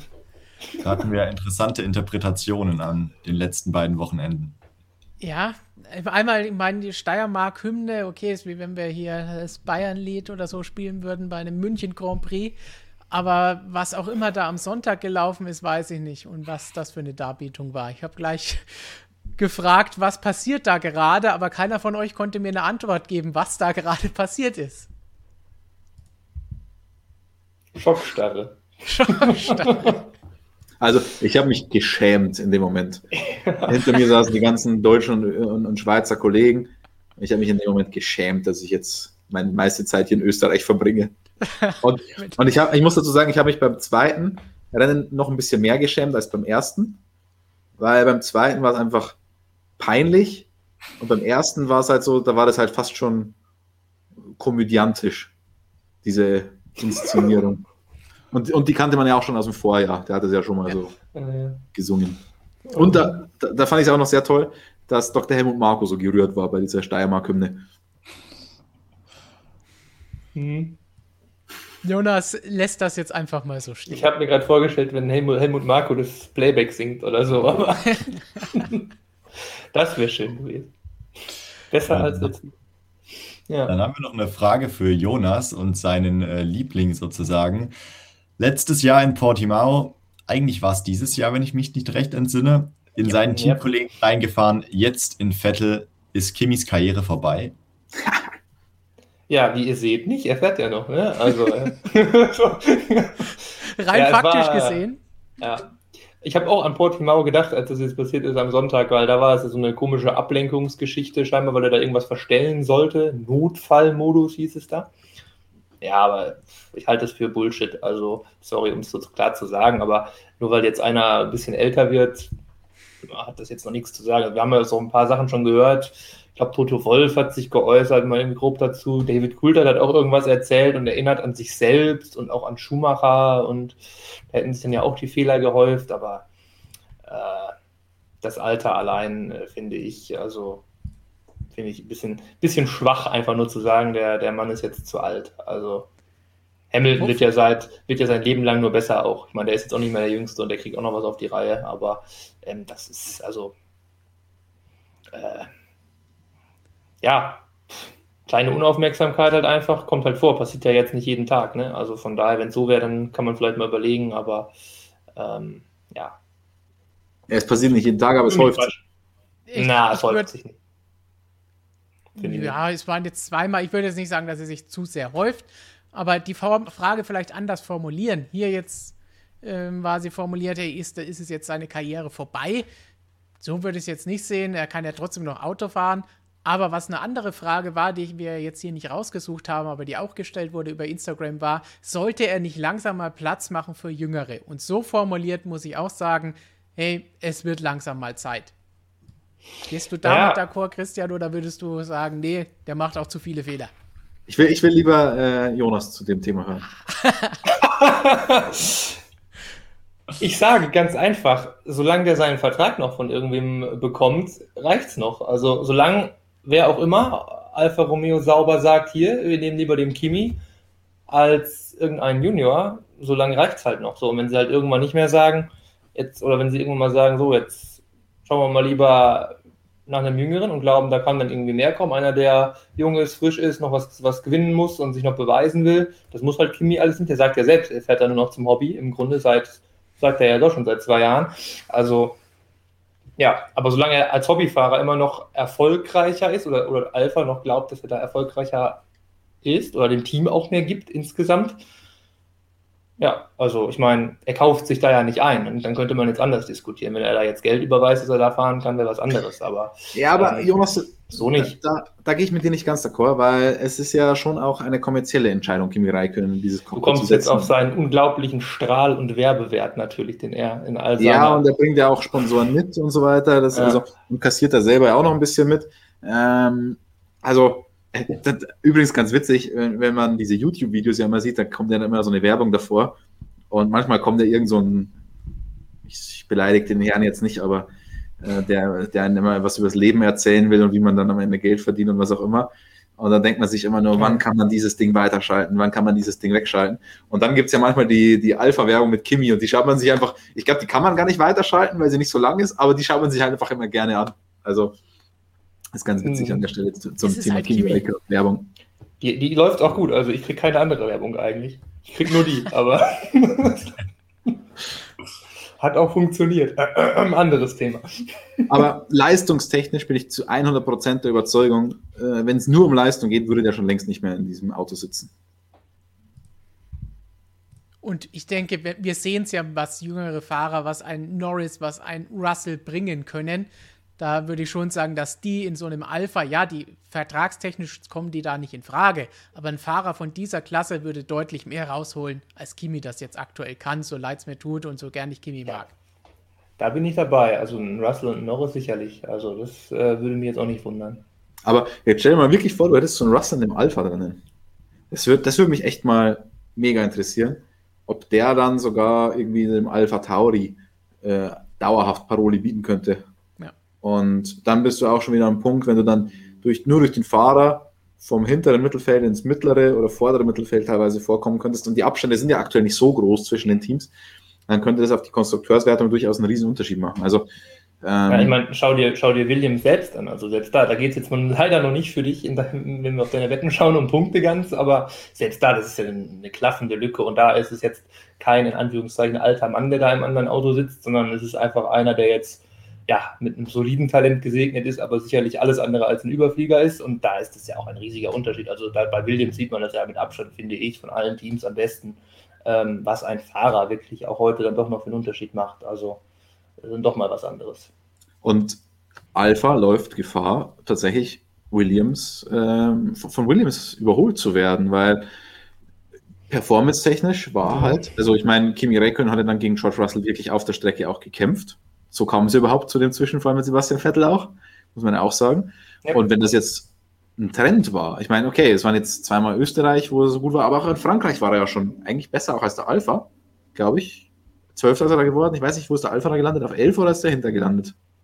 Oh, war der Kimi denn in Frankreich? Hm, ich glaube, nee, war er da Elfter? Dreimal war er Elfter dieses Jahr. Frankreich. Aber auf jeden Fall ist es schon, wenn, wenn das jetzt ein Trend ist, dann kann George Russell alleine schon mit dem Williams Alpha überholen. Also die Gefahr ist reell, meiner Meinung nach. Die Gefahr ist, ist schon reell, ja. Also, ja, ich meine, die haben zwei Punkte Alpha, aber man einfach ganz so einfach steht und sieht den Trend sich an, klar keine Frage. Also andererseits, also ich frage mich halt wirklich, was, was die Alphas da teilweise veranstalten. Also das ist mir schon so ein bisschen, es ist schon mit das Team, finde ich, was am, am häufigsten jetzt im Moment irgendwie so ein bisschen immer in, ist es mal, ist es Pech, mal klappt halt da einfach mal auch irgendwie was Komisches nicht. Imola brauchen wir gar nicht drüber reden, diese seltsame Strafe, die wir da hatten. Also da geht schon sehr viel schief. Antonio Giovinazzi, der könnte ja auch mal punkten. Also ich meine, er hat auch seinen Punkt schon geholt, aber der hat ja, wenn wir alleine mal nach Österreich schauen, also die beiden ersten Runden da für Giovinazzi, ähm, meine Güte, also der kann jetzt erstmal ein bisschen beten gehen und hoffen, dass es mal besser wird. Also das, das war ja einfach nur, also weil der ist ja eigentlich Qualifying, ist er ja jetzt immer vorne gewesen, die letzten drei Mal. Ähm, und generell auch dieses Jahr 7-2 steht es da. Also ähm, die haben halt echt auch das Problem, da ist halt der Russell gut, der ist halt im Qualifying überragend und Alpha hat irgendwie da ähm, der Giovinazzi noch besser, aber auch da kommt dann im Q2 dann auch nicht mehr viel. Dann ist dann auch meistens Feierabend, irgendwie 15., 14. Also da fehlt es ihnen halt. Ne? Also deshalb, wenn die da mal irgendwie da ihren Stein der Weisen finden, traue ich denen dann schon nochmal einen Sprung zu, wenn die dann von weiter vorne mal losfahren können, weil Rennpace sah jetzt eigentlich dann schon immer ganz okay aus. Also, und da hat der Williams dann eher das Problem. Also ich mein erstes Rennen in Österreich war Russell ja gut, bis der Ausfall halt kam. Aber jetzt, das war halt auch, ja, er hatte so am Rande der Top Ten gekämpft, aber ja, war jetzt für mich überraschend nicht mehr ganz so überzeugend wie davor das Wochenende noch, aber insgesamt stimmt der Trend natürlich. Ja, dann kann man natürlich überlegen, Alonso hat auch noch erzählt, der da auch mit Russell viel gekämpft hat. Ähm, der war da auch skeptisch, ob dann der Williams das halten kann, weil das jetzt dann schon irgendwie in Österreich im Verhältnis dann zu dem, was davor war, dann doch nochmal erstaunlich viel besser aussah, ob es wirklich vielleicht auch nur streckenspezifisch war. Kann natürlich auch mal sein. Aber an für sich ja, klar, also Williams hat auf jeden Fall auch als Team einen Schritt gemacht. Da, ja, also kann ein Russell auch einen Unterschied irgendwo dann machen, klar. Alonso hat ja nicht nur mit Russell gekämpft, sondern es hat ihm auch unfassbar leid getan, dass er ihm die Punkte weggenommen hat. Na, er hat das, glaube ich, relativ gerne gemacht eigentlich, aber. nicht offiziell. Ja, er ist ja ein, ein, großer Fan von George Russell, deshalb hat er das gesagt. Aber eigentlich für sich selbst fand er das natürlich richtig geil. Klar. Und von Nico Hülkenberg. ja. ja. Lukas, was haben wir noch? Wir kommen zurück zur Streckenfrage. Und zwar fragt Dada 1896, welche MotoGP-Strecke würdet ihr gerne mal in der Formel 1 sehen und umgekehrt? Uh. Da holen wir uns mal den Kalender ran für alle, die jetzt sagen, wo fährt die MotoGP eigentlich? Also für mich ist es ganz einfach, ich würde äh, lieben gerne nochmal Mugello sehen. Und das nicht als Katastrophenrennen, sondern als normales Rennen mal. Einfach auch um beurteilen zu können, haben wir letztes Jahr, glaube ich, auch öfter gesagt, wie gut ist diese Strecke für ein Rennen? Nicht genau. nur zum Anschauen und wie geil sind die Autos da, sondern was passiert da in einem normalen Rennen, das nicht völliges Chaos ist. Und viele von den Strecken, wie wir hier sehen, fährt die Formel 1 ja auch oder ja, ist sie mal ist schwierig, welche zu finden. Ja. Irgendwas Neues, vor allen Dingen. Ja, das finde ich auch ganz schön, ja. Das klingt super. Also den Sachsenring würde ich jetzt nicht unbedingt auswählen dafür. Geh mal runter auf die 17 Sepang, die hatten wir schon mal, die nehmen wir auch noch mal. Wenn das jetzt zählt, weiß ich nicht. Mugello hatten wir ja auch schon mal, von daher. Aber ja, und Portimao haben wir jetzt auch wieder. Wir haben auch viele dazugekommen, wo die MotoGP schon seit längerem zuerst gefahren ist. Wie eben Mugello oder Portimao, die dazugekommen sind. Sepang, ja, fand ja. ich auch, gab immer ganz gute Rennen da was haben wir denn noch für eines? Ähm, das Ansonsten vielleicht jetzt hier nicht mehr auftauchende Phillip Island ist vielleicht ganz witzig. Ja. Aber bei, ich weiß nicht, ob die Formel 1 da. Könnte, ja, doch, könnte vielleicht lustig werden da. Ein bisschen schöner Setup-Kompromiss ist da wieder nötig. Aber das ist in der MotoGP geil, das ist bestimmt auch in der Formel 1 halbwegs genauso gut. Alleine die Bilder würde ich gerne sehen von der Formel 1 in, auf Phillip Island. Das ist ja sensationell mit den Möwen und allem drum und dran. Vielleicht könnte man dann wieder eine Lavamöwe kaufen, nachdem uh. unsere ja verloren gegangen ist. Wenn ihr nicht wisst, wovon wir reden, ein kurzer Exkurs. Ich will ein geiles Viech. Damit das mal gesagt ist. Lukas, was gibt's sonst noch? Ja, kommen wir zur letzten Instagram-Frage. Die kommt von Kuhlmann. Äh, ist die Vertragsverlängerung von Hamilton ein Fehler? Also in Anbetracht zu dem neuen Reglement und eventuell George Russell in Mercedes? Ja, der Hamilton, der bringt so viele Sponsoren mit, der ist so ein guter Werbewert, der ist alt, der sollte weg, ja. Also bin ich ganz wie, wie Christian gerade bei Chemie, würde ich auch so sehen. Ja. Nein, ähm, das ist sicherlich kein Fehler. Also ein Fehler wäre es, finde ich, wenn sie jetzt Bottas verlängern. Aber äh, den Hamilton, den können sie nochmal, den Hamilton auch einen Fünfjahresvertrag geben können. Also da da, der kann schon noch so lang. Also einen Fünfjahresvertrag hätte ich ihm definitiv nicht gegeben. Ja, doch. Weil ich bin mir sicher, dass er es können würde. Aber ob er es will. ähm, und, War jetzt auch Spaß, ja. Mhm. Äh, also zwei Jahre, ich finde, das ist perfekt. Also definitiv für Lewis und für Mercedes die absolut richtige Entscheidung. Die entscheidende Frage ist dann tatsächlich, was passiert mit Walter Bottas. Weil ich sehe das nicht so eindeutig wie du, Jonas. Ja, ich, ich, ich, sehe es nicht so, ich würde es so eindeutig sehen wollen. So. Also du würdest würde es, es so machen, sag mal so. Ich würde. Nee, ich will es einfach so. Also ich würde es würde aber ja doch, es würde halt auch irgendwo Sinn machen. Auch, ich muss ja auch mal irgendwann den, den, den Russell da ein bisschen auch einarbeiten. Ne? Also von heute auf morgen wäre gut, wenn der vielleicht auch noch. Klar, du hast die Gefahr, dass es dann äh, teamintern dann wirklich die Fetzen fliegen, wenn die dann, dann wirklich auf Augenhöhe sind. Aber äh, in irgendeiner Form, dass der den, den Russell mal so ein bisschen da reinführst, finde ich nicht so schlecht, als jetzt den dann irgendwann auf, von heute auf morgen da als Teamleader reinzusetzen. Also ich meine, ich traue ihm das zu, so ist es nicht, aber ich würde es eher, eher schauen, dass ich den mir, mir im Team dann auch wirklich so langsam aufbaue. Und entschieden ist es aber ja, wie gesagt, also glaube ich auch nicht, dass das, also der Bottas ähm, hat mittlerweile, also wenn man jetzt immer so zwischen den Zeilen zuhört, so ganz schlecht auszusehen tut es für ihn nicht. Also ich glaube, es, es, geht noch irgendwie. Also auf jeden Fall besser, als man jetzt, weiß ich nicht, vor einem Monat oder vielleicht haben, glaube ich, viele gedacht, das Thema ist schon halb durch. Aber ähm, das glaube ich auch nicht mehr. Ja, das war auch ein bisschen überzogen, vor allen Dingen, ja, weil er für viele Sachen, die da passiert sind, wo es dann hieß, oh, schmeißt Mercedes Bottas noch während der Saison raus und holt Russell. Ja. Das war überzogen und das haben wir hier auch schon öfter gesagt, dass das war ja nicht der Fall.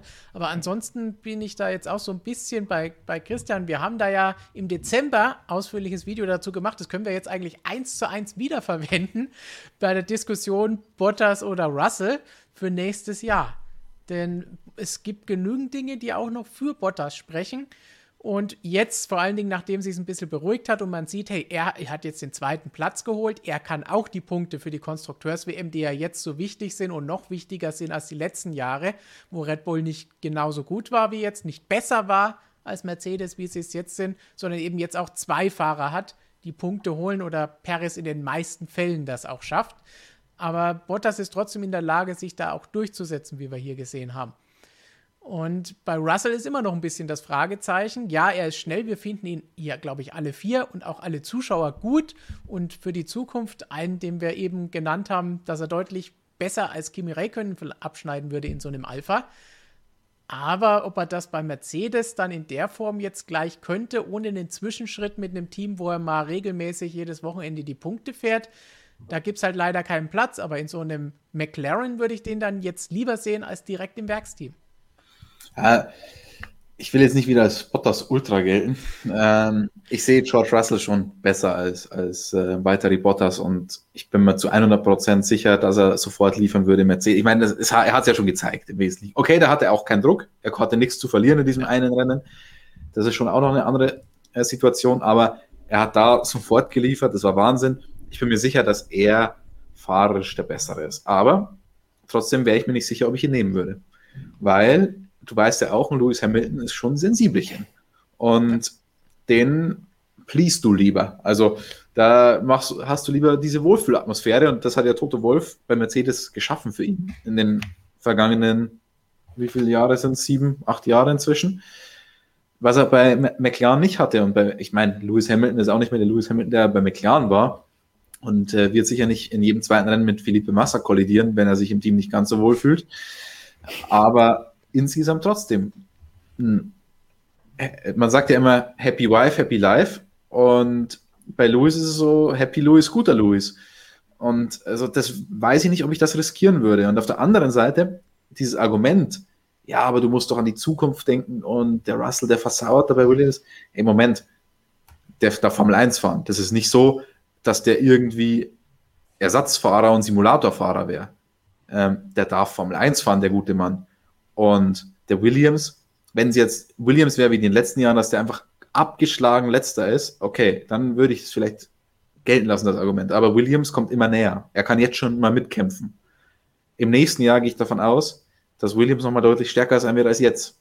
Ich gehe davon aus und ich hoffe es, ich wünsche es mir, dass die ein Mittelfeldteam sind. Und hey, ein Mittelfeldteam für so einen jungen Fahrer ist doch aus. Wir können doch nicht immer davon ausgehen, dass ein Fahrer reinkommt, gute Leistung abliefert und dann sofort im Top-Auto sitzt. Max Verstappen, okay, der saß im Top-Auto, aber er saß nicht im WM-Auto. Der musste jetzt auch jahrelang warten, bis er diese Möglichkeit hat, die er aktuell hat. Und dann ein Jahr länger äh, in einem, oder ein Jahr dann im Mittelfeldteam zu fahren, das sehe ich nicht als Tod der Karriere von George Russell an. Und wenn man dann immer wieder so hört, dass der schon langfristig an Mercedes gebunden sein soll, er wird Mercedes dann nicht davonlaufen. Also Deswegen, und selbst wenn er nicht ganz so langfristig gebunden wäre, wie die meisten sagen, selbst dann wäre er doch doof, wenn er sagt, wegen einem Zwischenjahr verlässt er Mercedes. Also. Wohin auch? Genau, also ich, ähm, ich sehe das nicht so dramatisch wie viele andere. Ich würde mir zu, wirklich das nächste Jahr durch diesen großen Regelumbruch und so würde ich mir nochmal mit Hamilton und Bottas anschauen. Und was ein Punkt zu dem, was du eben gesagt hast, noch als Ergänzung, ein Nebensatz, der das Argument noch stärker macht. Du sagst, er darf Formel 1 fahren in einem Auto, das jetzt schon um die Punkte vielleicht mal kämpfen kann und nächstes Jahr das hoffentlich dann noch mehr kann. Er darf Formel 1 fahren, ohne dafür zu bezahlen. Welcher andere Fahrer kann das sagen? Welcher andere Fahrer ist von der GP3 oder Formel 3 an so gefördert worden, ohne dass er da so viel Geld reinbuttern musste, um da jetzt einen sicheren Platz zu haben? Sag das mal den anderen Fahrern aus der Formel 2, Formel 3 oder die jetzt äh, Formel E fahren oder Simulatorfahrer sind oder sonst irgendwas machen. Das ist also, Russell kann sich nicht beklagen. Klar, ja. jeder will natürlich sofort in dem Weltmeisterauto sitzen. Natürlich wäre er am liebsten dieses Jahr schon anstelle von Bottas in diesem Auto gesessen. Oder seinetwegen auch anstelle von Hamilton. Hauptsache, er sitzt in diesem Auto. Das ist selbstverständlich. Das ist, was wir vorhin gesagt haben. Als Fahrer braucht er das. Der braucht dieses Gehen und er will immer gewinnen und der Beste sein und das beste Material haben. Aber es geht ihm deswegen jetzt nicht schlecht und er wird auch nicht äh, nie mehr Formel 1 fahren, wenn er nächstes Jahr nicht in dem Mercedes fährt. Ich, man, ich sehe gerade. Ja, Entschuldigung, Jonas. Man muss ja auch sagen, er. Ähm er beschwert sich ja auch nicht. Also ich meine, er, er spricht ja durchaus auch mit einer gewissen Leidenschaft und mit einer gewissen Vorfreude, wenn man einfach mal setzt, dass er jetzt nächstes Jahr wieder Williams fahren würde, da hätte er ja auch Bock drauf. So ist es ja überhaupt nicht. Also er würde sich da ja auch freuen und dann mit dem Team dann weiter und wie Christian schon meinte, ich erwarte das auch und traue ihm das auch zu, dass es dann weiter nach vorne geht. Also da hat er ja auch, auch Freude dran. Also ich meine, wie gesagt, klar, Formel 1 ist es immer noch Formel 1. Also besser er, er besser als er macht irgendwie so einen Nick de Vries oder so, ne? Also ähm, ja. Deshalb, also das ist. Aber ich finde halt einfach, er hat es so jetzt einfach verdient, auch schon jetzt in den Mercedes mal reinzugehen, weil im Grunde letztlich erwartet halt schon jetzt irgendwie schon ein paar Jährchen darauf ähm, oder zwei Jahre vielleicht. Und ich finde einfach, ähm, ja, ich verstehe es, also ich, ich die, die vernünftige Entscheidung ist tatsächlich, finde ich, die Bottas-Entscheidung.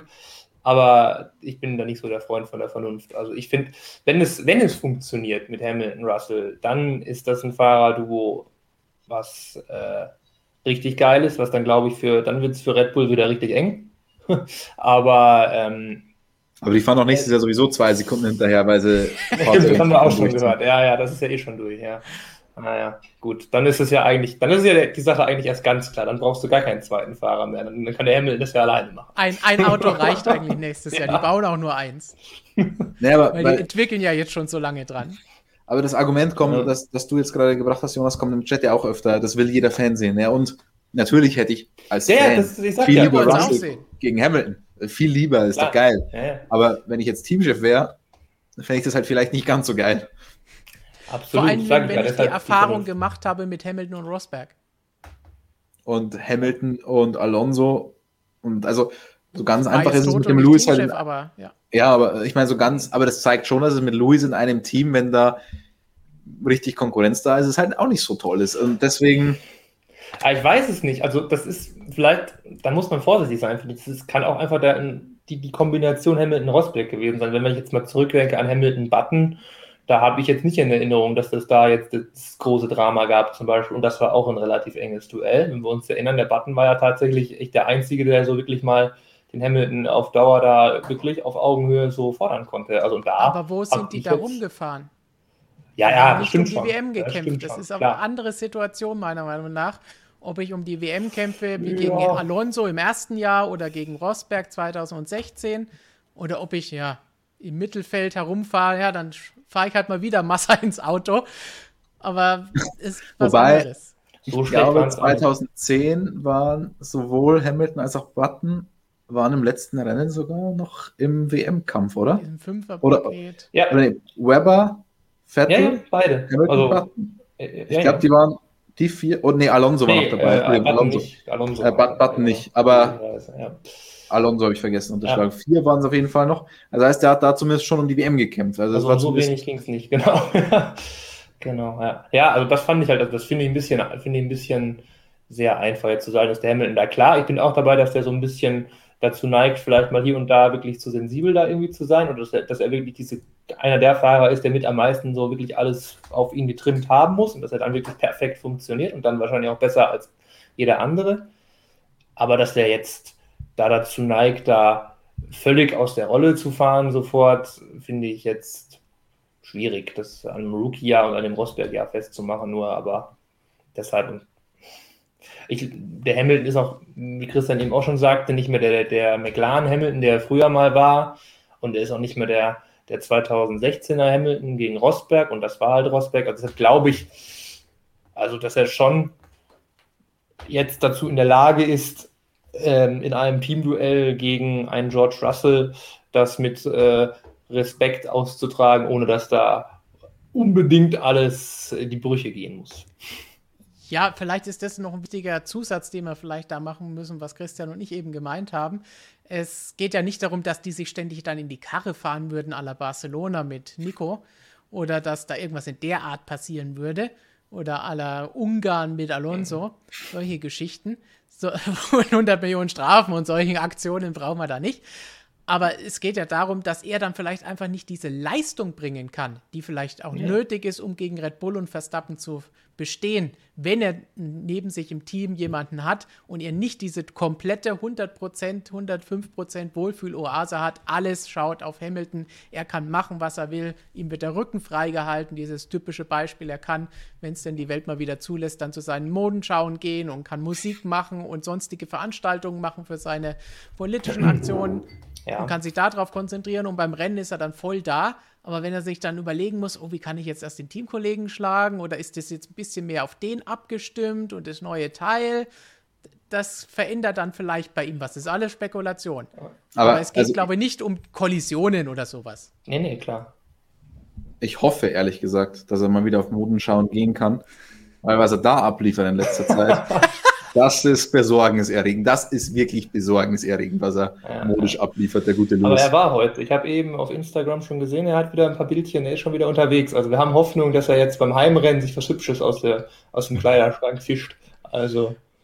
Ja. Ist, Aber ich finde, ja ich finde, noch zum, zum Sportlichen nochmal zurückzukommen.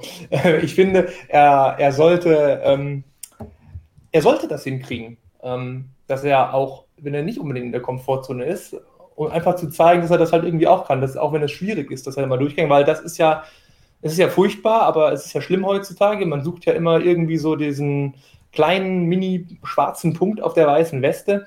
Und ja, vom Thema bestes Auto wollen wir jetzt wieder nicht wieder anfangen. Das ist ja äh, für mich eh alles Käse. Aber ähm, so dieses, dieser Vorwurf, wir hören es ja jetzt gerade, der steht ja scheinbar irgendwo bei einigen Leuten im Raum, dass, dass er das irgendwie nicht so, dass er halt nur funktioniert, wenn ihm in Anführungszeichen der A-Punkt Punkt gepudert wird, ja. Aber ähm, da würde ich doch als Hamilton sagen, der wird das ja auch mitbekommen, der kriegt sowas ja mit.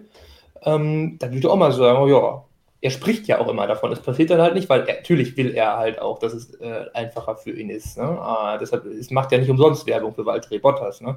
Aber ähm, an für sich, wenn er den Schneid hat und wenn er, wenn er, wenn dann die Aussagen dann auch wirklich so äh, gemeint äh, sind, wenn er beweisen will, dass sie genauso gemeint sind, wie er sie sagt, dann sollte er, finde ich, auch mal zeigen, dass er gegen in einem potenziell dann vielleicht nicht mehr ganz so angenehmen Duell gegen Russell immer noch seine Leistung bringen kann. Wer du da so schön erzählt hast. Also dann, dann würde ich sagen, wirklich Chapeau und Hut ab. Also dann ist halt wirklich ich sag muss man eh schon sagen, aber das ist so der, wir untermalen das mit wundervollen, oh Gott, mit wundervollen ja, Bildern ich sage Chapeau und Hut ab, dass du dich da konzentrieren konntest jetzt auf das. Äh, ja. Also, War schwierig. Stefan, kannst du nochmal meinen absoluten Liebling aufmachen, das durchsichtige Kleidchen vom Wochenende? Vor allem die Rückansicht, die finde ich, die hat richtig was. Ja. Also das ist für mich so ziemlich das, das Highlight von Lewis Hamiltons äh, Mode. Sind es die Gummistiefel? Also wenn du echt nur, ich kann jetzt leider meine Hand nicht drauflegen, aber wenn du wirklich so nur die Hose und die Schuhe zeigst, kannst du auch glauben, da wird gerade der Müll abgeholt im Fahrrad. aber mit also, den Stunden kommt er bestimmt nicht ins Auto. Da gab es doch bei Russell Probleme letztes Jahr. Übrigens feinstes Kalbsleder, wo wir uns schon gefragt ja. haben, wie das mit seinem sonstigen Lebensstil eigentlich so zusammenpasst. Weil ja. ist jetzt Sehr auch nicht super nachhaltig. Es war bestimmt Bio, das Kalb. Ach ja, Jemini.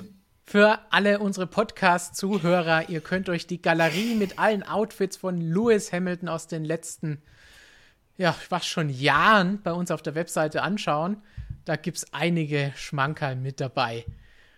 Und nach dieser langen Lewis-Diskussion wollen wir ganz schnell noch ein paar Superchats und Fragen von heute anschauen, bevor wir die Sendung für heute beenden. Vom Professor Dr. Racer kam die Aussage, wie ist die Garagenaufteilung geregelt? Alpha Tauri hatte vier Garagen an der Box und Alfa Romeo hatte nur zwei. PS Gras ist eine irrsinnig schöne Stadt mit tollen Menschen. Und Christian ist jetzt auch noch da. Ähm, eigentlich sind die Garagen gleichmäßig aufgeteilt. Also äh, würde mich jetzt ehrlich gesagt wundern. Also es kann sein, dass wenn es zu viele gibt, ähm, dass eine Strecke ganz viele hat, dass manche noch für promotional Sachen ähm, da sind. Ich meine, Alpha Tauri hatte jetzt halt auch noch einen, oder fährt aktuell heute auch noch einen Reifentest und gestern. 18 Zoll Test mit einem Mule-Car. Das heißt, die haben mehr Platz gebraucht. Ich glaube, solltest du jetzt auf dieses Wochenende äh, anspielen, ist es halt wahrscheinlich deswegen so gewesen, wenn man mehr Platz zur Verfügung hat. Sonst sind die einheitlich und hat jeder gleich viel. Dann eine Frage. Und Graz ist super, ja. Das wollen wir auf jeden Fall noch betonen. Eine Frage, die Lukas Funktion Teppich-Fahrer genannt hat. Nochmal vom Professor Dr. Racer, vielen Dank für die Frage. Ach ja, und was ist die Funktion des Fahrzeugs, was drei schwarze Teppiche, Teppiche hinter sich herzieht vor den Rennen? Macht das nicht die Strecke wieder grün? Ich muss jetzt mal ein Bild suchen. Es kann ein bisschen dauern, ihr dürft in der Zeit erzählen. Was für ein großartiges Bild hast du da wieder gemacht? Nee, nicht ich. Ein, ein Kollege hat mir das, naja, nicht kürzlich, sondern schon von einiger Zeit geschickt, von diesen Streckensäuberungsfahrzeugen und was da tatsächlich in diesen Netzen hängen bleibt. Ich muss das jetzt nur hier irgendwo finden. Ihr dürft aber in der Zeit erzählen. Also ja, ist, ist noch viel säubert die Strecke. Die, die Antwort darauf ist relativ einfach.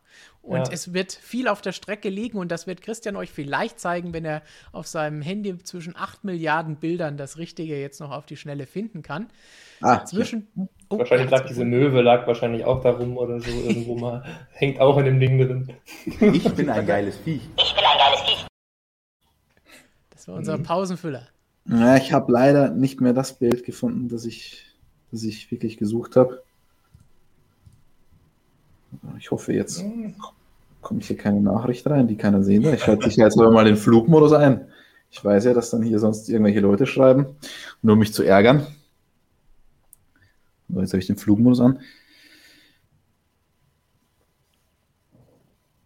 So, diese Teile. Und da habe ich auch noch ein sehr, sehr schönes Bild, aber das finde ich gerade leider nicht, ähm, wo man genau sieht, wie viel Zeug da drinnen landet. Also das sind halt gröbere Teile, die in diesen Netzen dann aufgefangen werden. Also das heißt Carbon-Splitterteile, ganz viel Marbles, also Gummiwurzel, wie Christian Danner immer so schön sagt.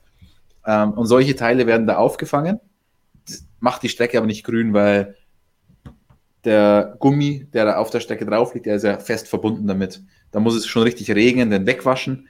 Ähm, aber das schleift ja nur drüber. Das ist wie, so ein bisschen wie wenn man einen Tennisplatz abzieht. Und ein Grillreiniger. genau. Eher Tennisplatz abziehen und nicht Grillreiniger. Grillreiniger. Ähm, und deswegen wird da die Strecke nicht grün, sondern einfach nur sauber. Gut, dann kommt jetzt eine Frage, bei der ich gespannt bin, ob einer von uns was zu sagen kann. TMS, vielen Dank für die Frage, sagt, was sagt er zu dem Peugeot LMDH-Auto, so ohne Flügel? Wir haben gestern in der Redaktion darüber diskutiert. Welche Meinung hast du dabei vertreten? Ähm, ich finde es sau cool. Ich finde es sau cool, weil das zeigt, dass dieses Hyperclass-Reglement unterschiedliche Autos zum Vorschein bringt erstmal. Also wir haben dann zwar auch gesagt, naja, in zwei, drei Jahren gleichen sich die alle dann wieder an, weil sich eine Lösung, ein Konzept durchsetzen wird. Ich weiß jetzt nicht, wie das genau mit Homologationen ist dort, wie lange die homologiert sind, was auch immer. Hm, es ist, das Reglement dort ist ja auch so ausgelegt, eben verschiedene Konzepte sehr gut miteinander vergleichbar zu machen, ohne jetzt so eine richtige Balance of Performance erstmal zu haben, die wird dann auch noch kommen. Aber an sich finde ich das total geil, dass es ein Reglement gibt, das solche Lösungen auch erlaubt. Ähm, da geht es um, und der Gedanke dahinter ist natürlich klar, du darfst ja nur, ich weiß nicht, einen gewissen Aero-Koeffizienten haben, ich, oder in die Richtung. Und da sagen sie, bei Peugeot, das schaffen wir auch ohne Heckflügel. Und wenn wir das ohne Heckflügel schaffen, diese aerodynamischen Ziele zu erreichen, dann machen wir das ohne Heckflügel. Warum? Weil der Abtrieb, den ich über den Heckflügel erzeuge, durch deutlich mehr Luftwiderstand erkauft wird, als der Abtrieb, den ich durch den Unterboden erzeuge. Und deswegen ist es natürlich von der aerodynamischen Effizienz her eine super Lösung. Ich bin gespannt, ob es auch dann so funktionieren wird und vor allem auch was die Abstimmung angeht. Bei der aerodynamischen Balance tue ich mich dann natürlich ein bisschen schwerer, wenn ich das dann rein über den Unterboden machen muss, als wenn ich einfach den Heckflügel steil oder flacher stellen könnte. Aber an sich finde ich das total geil und ich finde auch das Design des Autos ist einfach, das ist wieder was Eigenständiges. Einfach, das finde ich geil. Ja. Es sieht auch cool aus, finde ich. Jetzt dass da kein riesen Heckflügel ist, stört mich überhaupt nicht. Ich finde, mir ist es fast auf den ersten Blick gar nicht so, gerade das Bild ist ganz gut, gar nicht so aufgefallen, weil da hinten einfach noch so viel los ist an dem Auto. Das ist irgendwie auch noch wirklich nach oben. äh, Das Ja. so auf den ersten Blick. Und von der Front sieht es irgendwie ein bisschen aus, als wäre der komische, das Regal dahinter hätte fast der Flügel sein können. Ja, Stimmt. Es Ja, um täuscht diese, diese gelbe Linie, die täuscht ein bisschen. Ja. Ja. Aber ja, ich fand es echt auch, ja, auch ganz nett. Also es wirkt gar nicht so fremd. Die farbliche Gestaltung des Cockpits ist ein bisschen gewöhnungsbedürftig. zu der grauen Maus drin hier dieses knallgelbe Zebra, das ist schon ein bisschen fragwürdig, aber Naja. Ich will jetzt Jonas Unterwäsche nicht sehen. Da ist Chemie drauf. Nein, nur Schneemänner. Gut, Ja. bevor wir weiter über Jonas Unterwäsche sprechen, noch schnell ein paar Fragen von euch. Music and More grüßt uns und sagt, ich möchte eventuell zum Belgien Grand Prix fahren. Habt ihr ein paar Tipps für mich zum Parken? Welche Tribüne und was ist da sonst so interessant? äh, Parken Jonas ist der Experte, muss man dazu sagen. Der absolute Ja. Experte. Der hat da Fanreisen hingemacht. bisschen, aber ich, nicht mit dem Auto leider. Ähm, also Tribüne ist, ist, bei, in, ist eigentlich alles geil, also um es abzukürzen. Also wer halt gut zu Fuß ist, kann auf jeden Fall auch, finde ich zumindest, einfach mit dem, ich weiß gar nicht, ob das jetzt möglich ist, müsste man schauen mit, mit, mit den ganzen Auflagen, ob es überhaupt die Public Admission gibt, also die Stehplätze, weiß ich jetzt gerade nicht, aber wenn es möglich ist, dann, und wer gut zu Fuß ist, kann auf jeden Fall das mal machen. Auf jeden Fall äh, Freitag dann ich fürchte, es wird nicht möglich sein tatsächlich, aber wenn es geht, dann so würde ich das immer empfehlen, da mal ein bisschen zu wandern und sich alles auf jeden Fall mal anzuschauen. Also ähm, da in, in Pouhon vor allem ist richtig geil, da die Geschwindigkeit zu erleben. Ein bisschen Überholmanöver sehen will, kann man sich auch schön oben in den Wald setzen, da an der Schikane, also was man früher noch als Bus-Stop kannte, lohnt sich auch, finde ich. Und ansonsten, wenn es halt halbwegs bequem sein soll, würde ich auf jeden Fall, ähm, ja, gut, Richtung Uru schon mal überlegen. Also da ist auch überdacht und oder davor, das ist auch ganz nett, so der, der, der Anlauf oder die, die, wo es runter in die Senke geht, da war ich 2004 und habe zugeschaut, als Kimi gesiegt und Schumacher äh, Weltmeister wurde. Das war ganz nett zusammen. Ähm, ja, also das würde ich, das sind so die Be Und klar, wenn man jetzt irgendwie auf, nur auf Party aus ist, dann wahrscheinlich Camel gerade und ab dafür. Aber so Sachen sind, glaube ich, dieses Jahr da noch gar nicht gestattet. Also von daher. ähm, Also, warum ab? Also, Red Bull Ring gab es jetzt tatsächlich auch schon Stehplatztickets zu kaufen.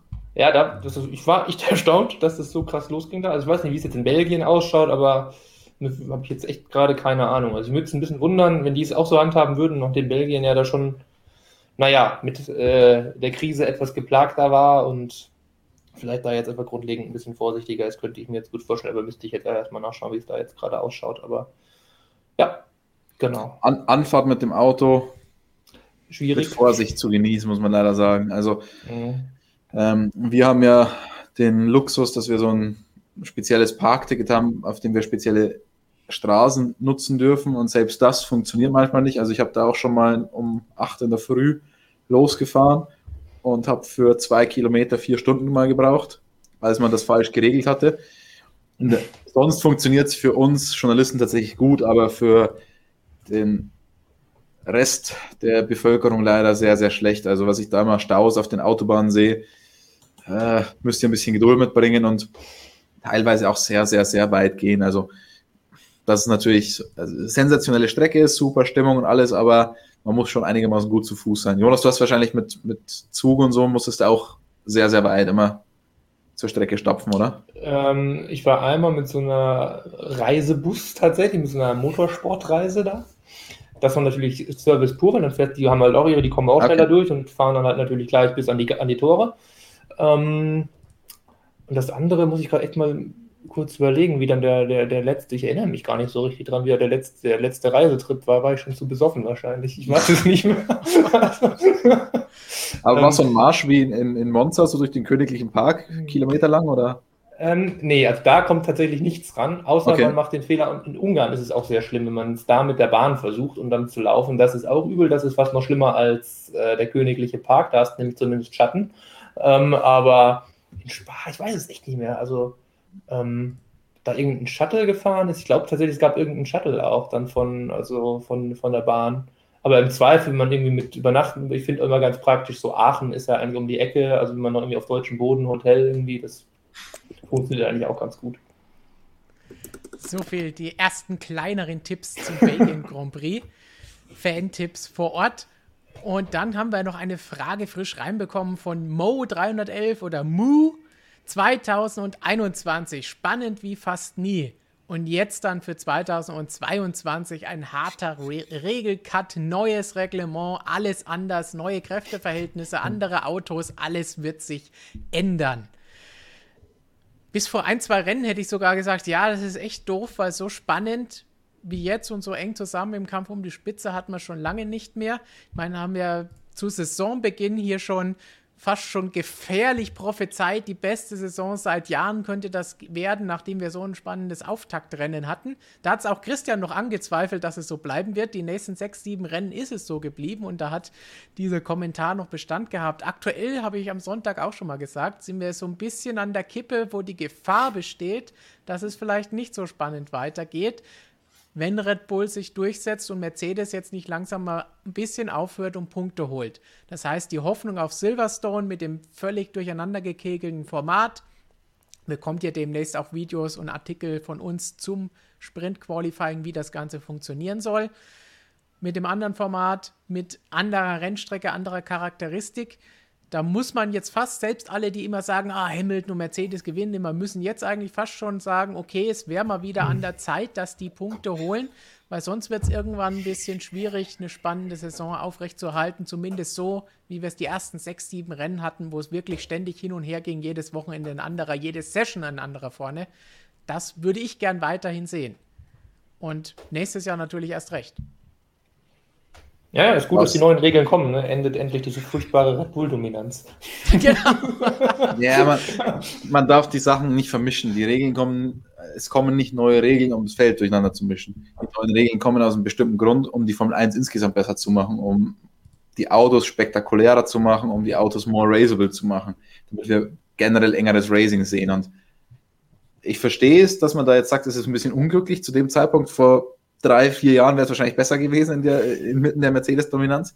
Aber es ist halt da, natürlich werden wir dann nächstes Jahr das Feld erstmal wieder weiter auseinandergezogen haben. Aber trotzdem, wenn es die Formel 1 in die richtige Richtung bringt insgesamt, hilft es uns auch. Und, wie Stefan schon gesagt hat, wir gehen halt jetzt in die andere Richtung Dominanz. Wer weiß, ob das jetzt nicht so weitergehen würde, Red Bull-mäßig. Also deswegen gibt es einen per guten Zeitpunkt für irgendeine Regel. Es gibt nie einen guten Zeitpunkt für Regeländerung. Irgendwas wird man immer finden, wieso es blöd ist. Ähm, Deswegen, ich meine, vielleicht wäre dieses Jahr tatsächlich ein optimales Jahr gewesen für eine Regeländerung nach der letzten Saison. Allerdings kann man dann wieder sagen, jetzt haben wir Budget Cap in diesem Jahr schon. Das hat viel größere, viel bessere Auswirkungen jetzt durch das neue Reglement dann aufs nächste Jahr. Deswegen eigentlich ist es diesbezüglich perfekt. Also passt schon. Ich denke, es wird auch nächstes Jahr spannend werden, allein dadurch, dass wir neue Autos haben, neue Regeln und alles Neues und wir uns einfinden müssen. Da gibt es auf jeden Fall erstmal genug zu berichten und dann schauen wir einfach mal, wie es läuft. Ich will jetzt nicht abwarten sagen, aber abwarten. Hm. Und dann haben wir noch vier schöne, schnelle Meldungen hier mit dazu. Zunächst von Böttgen Racing Team. Frage an Christian: Denkst du, Russell schafft es mit dem Williams dieses Jahr noch in die Punkte und wo darf ich einen Kasten Bier hinschicken? Ja, ich bin weiterhin davon überzeugt, er wird mit dem Williams die ersten Punkte holen. Dafür ist der Trend einfach zu gut und irgendwann muss einfach mal jemand davor ausfallen, deswegen ja. Ähm, Bier immer sehr gerne. Ähm, ich kriege auch mal Instagram-Nachrichten ähm, von Leuten, die mir Bier zuschicken wollen. Ich, bislang ist noch nie ein Bier angekommen, leider. Aber immer sehr gerne an die Redaktion. Ich teile es dann zwar nicht, aber es ist eine gute Adresse hinzuschicken. Pass auf, aber wir erste Kasten Heineken. Aktuell lieber an die Grazer Redaktion als an die Münchner. So, und dann noch drei schnelle Anmerkungen zu unserer Strafendebatte. Gaming Mike hat gesagt, einfach die MSM-Crew als Stewards Oho. verwenden, anstatt hier permanente Stewards einzuführen oder wechselnde Gruppen und solche Sachen, sollen wir das machen. Ich fürchte, und dann fallen Manuel, die Entscheidungen noch weitaus später, weil wir dann so lang labern wie hier und. Wir nee. überziehen definitiv. Aber Manuel hat das schon eingeteilt, Stefan als Rennleiter, Jonas Christian und Flora Stewards, mhm. ganz einfach und dann ist da Ruhe. Ja, oder eben auch keine Ruhe, weil wir zu lange drüber diskutieren. Und zum Abschluss haben wir jetzt noch einen Kommentar aus dem Chat von Gut gemacht Katrin. Ich habe meine Katze Motorsportmagazin genannt. Ich weiß jetzt nicht genau, ob ich das gut oder schlecht finden will für das arme Tier oder das tolle Tier. Motorsportmagazin, vielleicht ein komischer Name. Ja, Komm mal her. Knackiger Rufname. Also, Vielleicht riecht die ja auch gut. Das könnte die Begründung sein. Sie riecht wie unser Heft. Wenn ihr Haustiere Ja. habt und sie nach Motorsportmagazinen benannt habt, lasst es uns wissen in den Kommentaren. Hashtag AskMSM oder Ask Haus, mein, mein Mo MSM Haustier. Nee. Oh je. Lasst es uns ansonsten über Instagram wissen, dann freuen sich Lukas und Gigi drüber. Was ihr, schickt uns dann vielleicht die Bilder von euren Haustieren, die ihr nach uns benannt habt. Jetzt, das ist jetzt eure Hausaufgabe, nachdem wir hier jetzt eine Viertelstunde überzogen haben. Schickt uns Bilder von Haustieren. Christian sch- schickt dann vielleicht auch ein Bild auf Instagram von seinem Hund Enzo mit Ferrari-Design. Gibt's leider nicht mehr. Aber die Fotos gibt's noch. Ja, das stimmt. Aber ich dachte, ey, lieber schicke ich ein Bild mit Bier, das ihr uns schickt. Mir. Jetzt ist Christian nur noch auf Bier aus seit dieser Frage. Gibt es jetzt kein Zurück mehr. Deswegen machen wir jetzt nach dem langen Überziehen auch Ende für heute. Aber nicht ohne den Hinweis, es wird die nächsten Tage noch Videos geben. Sprint Qualifying erklären wir euch nächste Woche, aber diese Woche erklären wir euch, Christian, was? Motoren. Es gab ja da so ein ominöses Meeting am Red Bull. Nein, es war gar nicht am Red Bull Ring, aber das erfahrt ihr dann alles im Video. Genau, Video, Erklärung am Wochenende drauf freuen. Und Lukas, es gibt auch auf dem Motorrad-Channel viele Videos, die du alle geschnitten hast. Welches davon gefällt dir am besten? Worauf können sie sich freuen? Also ich würde auf jeden Fall sagen, die Halbzeit äh, bzw. Halbjahreszeugnisse, die äh, Markus und Michael da vorbereitet haben, sind definitiv sehenswert. Jeder Fahrer hat Noten und Punkte bekommen, jeder Fahrer hat so ein bisschen sein Fett wegbekommen oder auch Lob ab und zu mal. Das gibt es natürlich auch.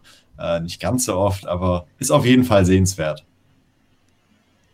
Sehenswert und lesenwert sind die Artikel auf unserer Webseite. Jonas, da haben wir sicherlich auch für die nächsten Tage noch was, auch wenn mal kein Formel-1-Rennen ist nach dem Tripleheader. Ja, ich habe schon einiges entdeckt, was da schon in Planung ist und schon fertig ist und nur noch darauf wartet, äh, auf die Welt losgelassen zu werden. Ja.